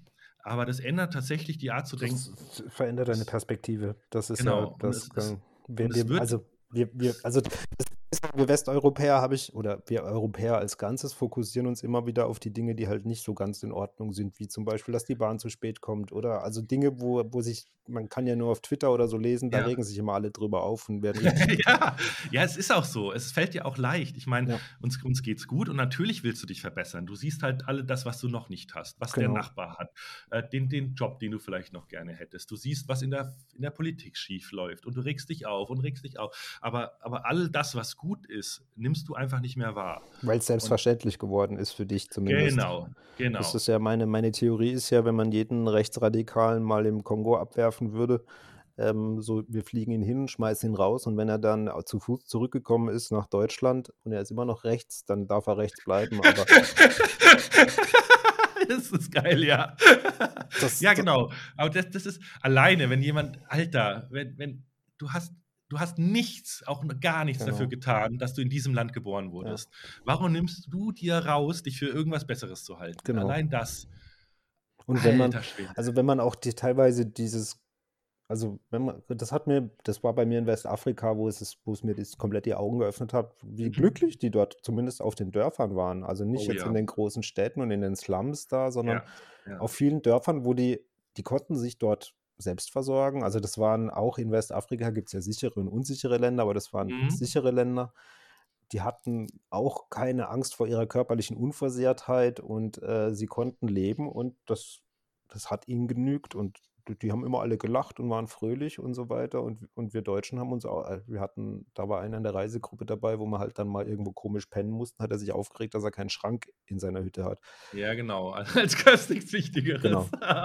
Und ich, ich habe Ja. mir die ganze Zeit, what the fuck läuft hier Ja. wieder schief? Aber, das, Aber genau das ist es halt. Also ich glaube mittlerweile, die, die Forschung ist da ja auch weiter, ähm, dass es oft an, einfach an den ähm, Unterschieden liegt. Also in Gesellschaften, wo alle gleich arm sind, sind die Leute viel zufriedener, als wenn du relativ zwar alle mehr Geld und mehr aber Wohlstand die, haben, die aber die Unterschiede Unterschiede größer, größer werden, genau. Genau. Weil du dann immer das Gefühl hast, äh, dir entgeht was und es gibt anderen, besser, denen es besser geht und so weiter. Du siehst aber gar nicht, was du hast. Ja, und vor allem siehst du gar nicht, dass du, dass du das nicht, also dass, dass das kein Glück ausmacht. Im Sinne Ja, von, genau. also du, Genau. also wenn, wenn du jetzt ein kleines Auto fährst und dein Nachbar kauft sich halt ein großes, luxuriöses Auto, dann kannst du neidisch sein. Das ist vielleicht für viele dann so, oder sie hätten auch gern so ein Auto. Aber oh, für was? Ich meine, du kommst ja trotzdem von A nach B mit deinem kleinen Auto. Und das ist so, so denke so, so denk ich halt. Ich gönne vielen Leuten, wenn sie sich was leisten wollen oder wenn sie ein Hobby daran finden oder Mhm. Freude dran bringen, aber für mich ist das jetzt nicht so wichtig. Also ich Aber die Erkenntnis ist ganz, ganz, Ja. ganz viel wert. Also ich habe das auch an, an meinem, wir können auch noch mal über Geld sprechen. Ähm, es gibt diese Studie, dass du mit jedem 100 Dollar, die du im Monat mehr verdient hast, wirst du glücklicher und Bis- zufriedener bis zu bis einer zu einer magischen Grenze. Grenze, ja. Und ich glaube, das waren irgendwie irgendwas 55.000 US-Dollar pro Mhm. Jahr oder so. Und es ist, also für mir persönlich ging es tatsächlich so. Also ich habe in, in der Selbstständigkeit in den zwei Jahren vor Corona habe ich sehr viel gearbeitet, sehr viele gute Projekte gehabt und ich habe deutlich einen sechsstelligen Umsatz gemacht. Mhm.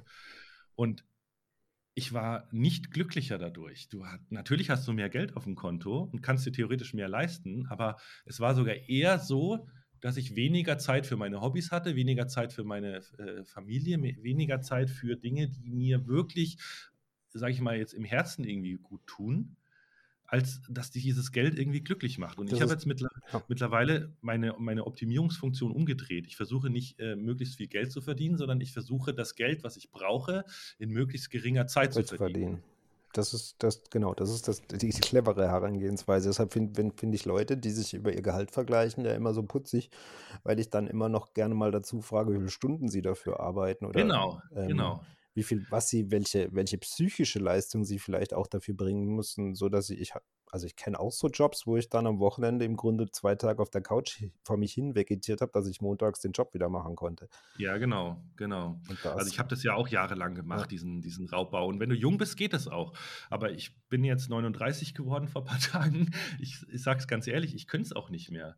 Also wenn ich, wenn ich mal zwei Stunden zu wenig schlafe, dann, dann merke ich dann das. Dann merkst du das. Bisschen. Aber richtig. Ja, klar, das, das wird, ja. Früher habe ich für einen Pitch einfach mal eine Nacht oder ein Wochenende durchgearbeitet, auch ohne Schlaf. Das war damals kein Problem. Ja. Ja. Aber das habe ich bei einem ehemaligen Arbeitgeber von mir gelernt, der, das haben sehr viele junge Leute direkt nach dem Studium angefangen, die haben Gas mhm. gegeben wie Sau mhm. und haben sich verausgabt und so mhm. weiter. Aber sobald die dann da ein paar Jahre waren und in die 30er gewandert sind, Mitte 30 waren, ist die, ich, ich habe jetzt keine empirischen Beweise dafür, dass das mhm. so war, aber da sind sehr viele immer sehr lange ausgefallen dann plötzlich. Also genau. eklatante genau. Quote von Leuten, die du kanntest, wo du eigentlich gedacht hast, die sind voll cool und die machen halt einen coolen Job und die sind glücklich, ja. die dann plötzlich sechs Monate mal nicht da waren. Ähm, und da, bei ein, zwei hast du es dann eben gehört, dass es eben psychische Probleme, Depressionen, Burnout etc. Ja. gab und die ja. äh, einfach mal Pause machen mussten, weil es ging nicht mehr.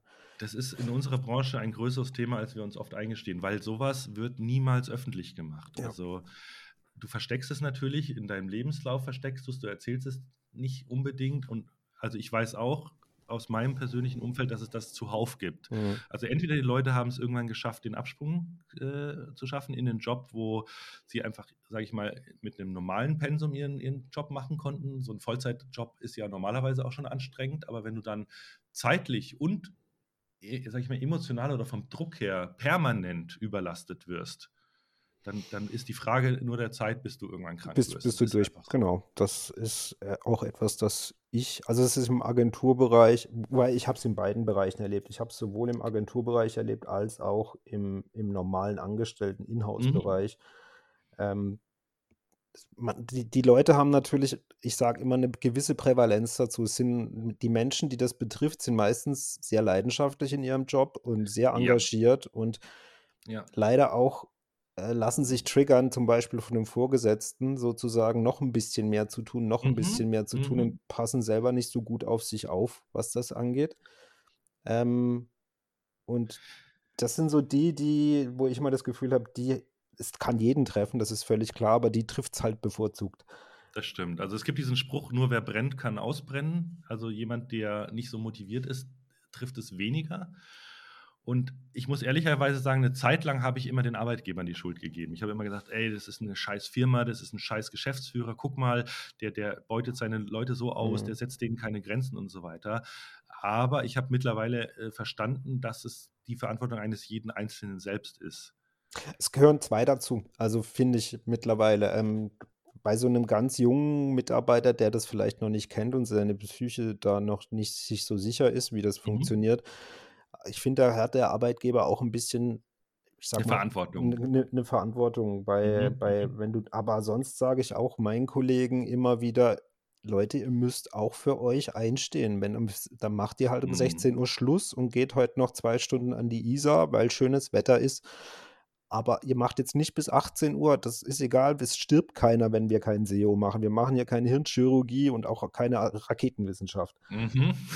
ja. Aber das, ja. Musst du, das, das musst du den vielen Kollegen immer wieder aktiv sagen, sonst haben also, die den Anspruch an sich selbst. Es gute Vorgesetzte und gute Chefs machen das. Ja. Definitiv, gebe ich dir recht. Aber ich glaube, du kannst auch einem, einem, Geschäftsführer oder einem Gründer diesen Vorwurf nicht wirklich machen, weil es gibt Leute, die halten das aus oder mhm. die kriegen das, warum auch immer, äh, äh, geregelt. Und es gibt andere, die werden schon bei geringer Belastung, äh, sind die überfordert. Das heißt, es kann ja auch nicht die Aufgabe eines Chefs sein, für jeden einzelnen Mitarbeiter so eine Art äh, Überlastungsmanometer ja. zu führen und so weiter. Also es gehört ganz, ganz viel auch Eigenverantwortung dazu. Und ich glaube, das ist auch das Hauptproblem. Also mir ging es ja auch so. Ich habe in meiner Kindheit einfach nie gelernt, Grenzen zu setzen mhm. und zu sagen, nein. Also ich hab, war immer so jemand, wenn jemand kam und wollte was, ja klar habe ich das gemacht. Ich wollte gern helfen. Du bekommst ja auch äh, dann Anerkennung und, und Zuspruch und Lob und, und Erfolg und aber dass ich eine Grenze habe, die ich beachten muss, das habe ich damals halt nicht gelernt. Das habe ich halt dann ja auf die harte Tour gelernt. Ja, und das, das, kann dir ja. auch kein Vorgesetzter beibringen, glaube ich.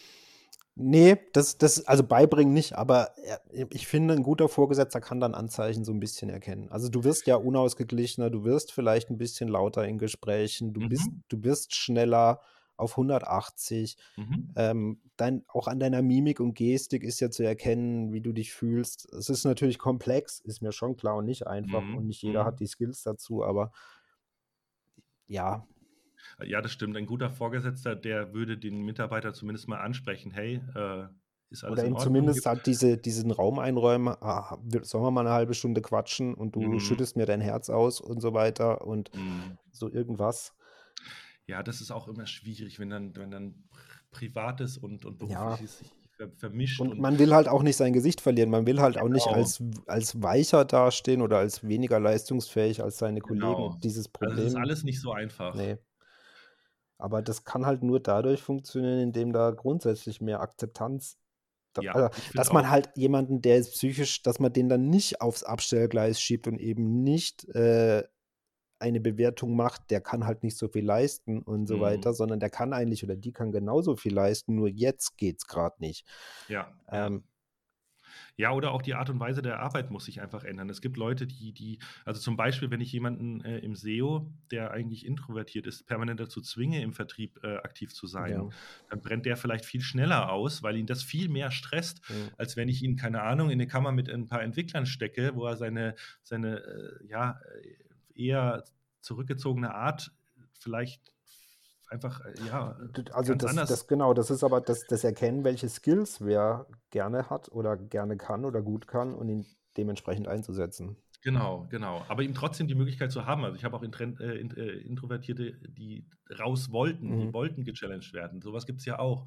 Die, also das ist immer schwierig, diese, diesen, den schmalen Grad zu finden, sozusagen. Man muss dann als, als Chef schon so ein halber Psychologe oder zumindest ein gutes Verständnis dafür haben, ne? Das, ja, natürlich, Menschenführung ja, ja. Ist, hat ganz viel damit zu tun. Deshalb, ich finde auch, da sollte man sich auch als, als Führungskraft äh, unbedingt schulen und professionell äh, begleiten lassen. Also sowas, manche können das natürlich aus, äh, ja, einfach aus sich heraus, weil sie selber gute Vorbilder hatten vielleicht. Ähm, aber sowas kann man auch immer lernen. Das habe ich auch sehr unterschätzt, wie wichtig dieses Thema ist. Mhm. Also neben der fachlichen Seite, fachlich erklären kann ich sehr, sehr gut, aber, aber ein Team oder Menschen führen ist, gehört nochmal viel mehr dazu. Das ist, also vor allem ist die fachliche Komponente gar nicht so extrem im Vordergrund, wie viele denken, ähm, finde ich ja, persönlich, ja. sondern da ist wirklich diese soziale Komponente im Vordergrund. Also um, ah, du musst ja dann ein Team auch dauerhaft motivieren und äh, dauerhaft bei Laune halten und eben dieses, ja. also was halt, was halt was anrichten kann, wenn du ein scheiß Chef bist, weil du schlechte Laune an den Tag legst oder Leute anzumotzen, das kann halt, das kann das ganze Ding zum Kippen bringen. Ne? Ja, ist so, ist so. Nee, also ich, ich habe auch einige Firmen gesehen, die daran zugrunde gegangen sind, dass sie eben nicht rechtzeitig, sage ich mal, ne, ein Gefühl ja, für die Leistungsgrenzen ihrer Mitarbeiter äh, gefunden oder entwickelt haben, weil dann halt die Leistungsträger einfach gehen. Also die, die wissen, was sie können, die gehen einfach, weil sie woanders einfach entweder dann mehr verdienen oder weniger Druck haben. Äh, und die Jungen werden dann teilweise verbrannt, fallen dann aus und so weiter. Das kann eine ganze Firma äh, zu, zugrunde ja, richten. Gerade in unserer Branche, wo halt die Personen das Produkt sind oder ja, größtenteils. Das ist ne? auch ein Riesenthema. Deshalb würde ich auch niemals, ehrlich, sage ich so, äh, keine Agentur gründen. Mhm. Weil das Projekt oder das, das Produkt an sich ist, ist der Mitarbeiter. Ja. Und wir haben ja nicht nur das Problem, dass äh, es über, den, über Personal nur skaliert, also je mehr Umsatz, desto mehr Stunden von Mitarbeitern brauche ich, sondern noch schlimmer, ich kann nicht mal mehr den Mitarbeiter so ohne weiteres austauschen, weil es für den Kunden nicht egal ist, ob Mitarbeiter A oder B ihn heute betreut. Also das ist eigentlich ein, ein hochgradig äh, fragiles People's Business, äh, gerade im Bereich äh, genau. SEO. Gebe ich dir 100% recht, das ist das, was ich erlebe. Ja, das ist, es, es ist schwierig, Leute in einem, in einem laufenden Projekt auszutauschen, beziehungsweise ähm, den Kunden da auch bei Laune zu halten, beziehungsweise mhm. äh, und das so zu machen, dass, dass, dass es reibungslos weitergeht. Das ist extrem schwierig, ja. Ja, ja. Und, und auch die Überrendite, die, die der Kunde irgendwann einfährt. Wenn irgendwann mal dein SEO läuft, dann läuft es ja in der Regel. Wenn mhm. du jetzt nicht irgend, also wenn du nachhaltig gearbeitet hast, irgendwann zahlt sich halt so richtig aus. Und an der Stelle, wo es dann eigentlich richtig Spaß machen würde, wird dann halt häufig auch die, die Agentur entweder im Budget äh, massiv runtergefahren oder sogar äh, gekündigt, weil man sie ja nicht mehr braucht. Das heißt, man ist eigentlich ja oftmals der Dumme. Ähm, hat, man, halt hat, man, ja, man hat die Grundlagenarbeit gemacht und dann äh, ernten andere die Früchte. Das ist halt ein bisschen genau. frustrierend, wobei es muss nicht immer so sein. Also manche Kunden kacken dann auch granatenmäßig ab, was dann immer wieder ein schöner Case ist, weil sie es dann gegen die Wand fahren, weil sie denken, sie können es allein. Ja, die kommen dann oft wieder, das stimmt. Sie kommen dann oft wieder, genau. Aber sonst ist es natürlich, aber das ist grundsätzlich halt ein Agenturbusiness. Die Verträge ja. laufen halt zwei, drei, vier Jahre und dann ändern sich Voraussetzungen und es ist egal, ob du einen hervorragenden Job gemacht hast oder nicht und ob das ja. Team einen super Job gemacht hast, wenn es halt, wenn die politischen Dinge nicht stimmen oder die sich für eine andere Strategie entscheiden, sind sie weg, egal ob du top warst. Ne? Ja, oder Konzernvorgaben, dass du alle zwei Jahre deine Agentur wechseln musst, gibt es ja, ja, auch, genau. um, um, um äh, ja, Abhängigkeiten äh, zu minimieren oder auch äh, sowas wie, wie Vetternwirtschaft vorzubeugen und so weiter. Muss es neu ausgeschrieben werden? Und das sind so viele Sachen, wo, wo es eigentlich schade ist, wenn es gerade, wenn, wenn du dich da mal zusammengerauft hast und dass die Ab Zusammenarbeit funktioniert, man kennt den, das Unternehmen, man kennt den Markt, man, die Ansprechpartner haben sich endlich auf eine Ebene verständigt, wo man sich versteht, wo, wo es läuft ja, und dann wird das Projekt beendet aus irgendwelchen, wie du sagst, politischen Gründen oder so. Ah, furchtbar, ganz furchtbar. Ja. Einfach schade. Ja, klar, ist frustrierend, aber das ist, ich meine, das ist das Agenturbusiness, ne? Mhm. Da, das wird sich auch, glaube ich, nicht ändern, so wirklich. Außer man macht es halt dann so äh, wie der Kai und macht da so eine Mischung draus, ne? Das ja, aber es hat ja auch natürlich Vor- und Nachteile. Also keine Mitarbeiter ist auf der einen Seite sehr angenehm, aber auf der anderen Seite auch wahnsinnig stressig, weil ich kann nichts delegieren. Ja, ja. Ich muss alles selber machen. Ja, ja, das ist, kann ich mir durchaus vorstellen. Aber gut, ich meine, da, dafür hast du halt nicht dieses Risiko des Umsatzes, der, der immer kommen muss, weil du die Gehälter bezahlen willst, natürlich. Ähm, ja, das stimmt. also die, die Freiheit, die wollte ich mir auch eben. Genau, oder auch die Freiheit, dass du jetzt beschließt, einfach mal ein halbes Jahr mit dem, mit dem Wohnmobil durch Europa zu fahren, äh, wäre ja vielleicht auch nicht so einfach mit einem Mitarbeiter oder so. Nee, das würde gar nicht gehen. Also ich, ich plane jetzt tatsächlich auch ein Team aufzubauen, ab, äh, ja, wahrscheinlich dann Anfang nächsten Jahres, aber das würde ich komplett remote äh, mhm. first sozusagen aufbauen, dass es dann keine Rolle mehr spielt, wo ich bin. Dann geht das, glaube ich, auch. Ähm, da muss man natürlich ein paar Dinge so, so planen, aber ja, das, es geht natürlich nicht mit jedem Business. Also wenn, wenn du irgendwie physikalisch Produkte herstellst oder so. Nee, du brauchst aber auch die Leute, die das machen. Du brauchst, du willst ja dann Leute, die hochgradig sich selbst äh, äh, mit Arbeit versorgen und selbst organisieren und äh, Genau, jemanden, dem du alles vorkauen musst und genau. Äh, den kannst du dann nicht brauchen, genau. natürlich. Also es gibt so Leute, wenn sobald der Chef den Raum verlässt, lassen die den Stift, Stift fallen. Habe ich auch schon erlebt äh, als äh, in, in, Firmen. Aber ja, gut, so, es gibt halt, gibt's halt solche und solche. Da muss ich mir halt hoffentlich die richtigen Mitarbeiter raussuchen. genau, äh, Kai, jetzt haben wir zwei Stunden gequatscht. Ja, wow. Das, sehr kurzweilig. Das war sehr kurzweilig, das lief durch wie Öl sozusagen. Ähm, äh, super Gespräch, auch wenn es ein bisschen SEO-lastig war, aber äh, das liegt in der Natur der Dinge, wenn sich zwei SEOs unterhalten. Ne? ja. Ähm, genau. Ähm, ich bedanke mich echt recht herzlich dafür, für dein offenes Gespräch und für die Insights und dass ich dich gerne, jetzt auch gerne. ein bisschen besser kennengelernt habe. Ähm, fand ich sehr, sehr interessant und vor allem sehr unterhaltsam. Ähm, genau. Wenn du noch was sagen möchtest, etc., dann wäre jetzt quasi der Zeitpunkt. Ansonsten Nee, also vielen Dank auf jeden Fall. Hat mir echt Spaß gemacht. Ich finde es auch schön, wenn man wirklich offen auch über schwierige Themen einfach mal sprechen kann. Ich finde, das ist auch ganz wichtig, ähm, dass man halt vielleicht auch als Junior sowas mal hört, dass auch Leute gescheitert sind oder auch, ja, dass es jedem passieren kann. Ich glaube, das ist immer ganz wichtig. Das möchte ich damit auch hoffentlich ein bisschen was dafür getan zu haben. Und ich fand es auch ganz interessant, dich jetzt mal so ein bisschen zumindest persönlicher kennenzulernen äh, und dass wir da auch die eine oder andere Gemeinsamkeit hat. Vielleicht lass uns doch einfach mal öfter quatschen. Wir sollten, wir sollten nochmal quatschen, habe ich auch so das Gefühl, weil ich glaube, wir finden nur mehr Gemeinsamkeiten. Ja, schön. Ähm, genau, äh, danke Kai und ähm, euch dir. allen äh, habt Spaß beim Anhören oder hattet Spaß beim Anhören und bis zum nächsten Mal.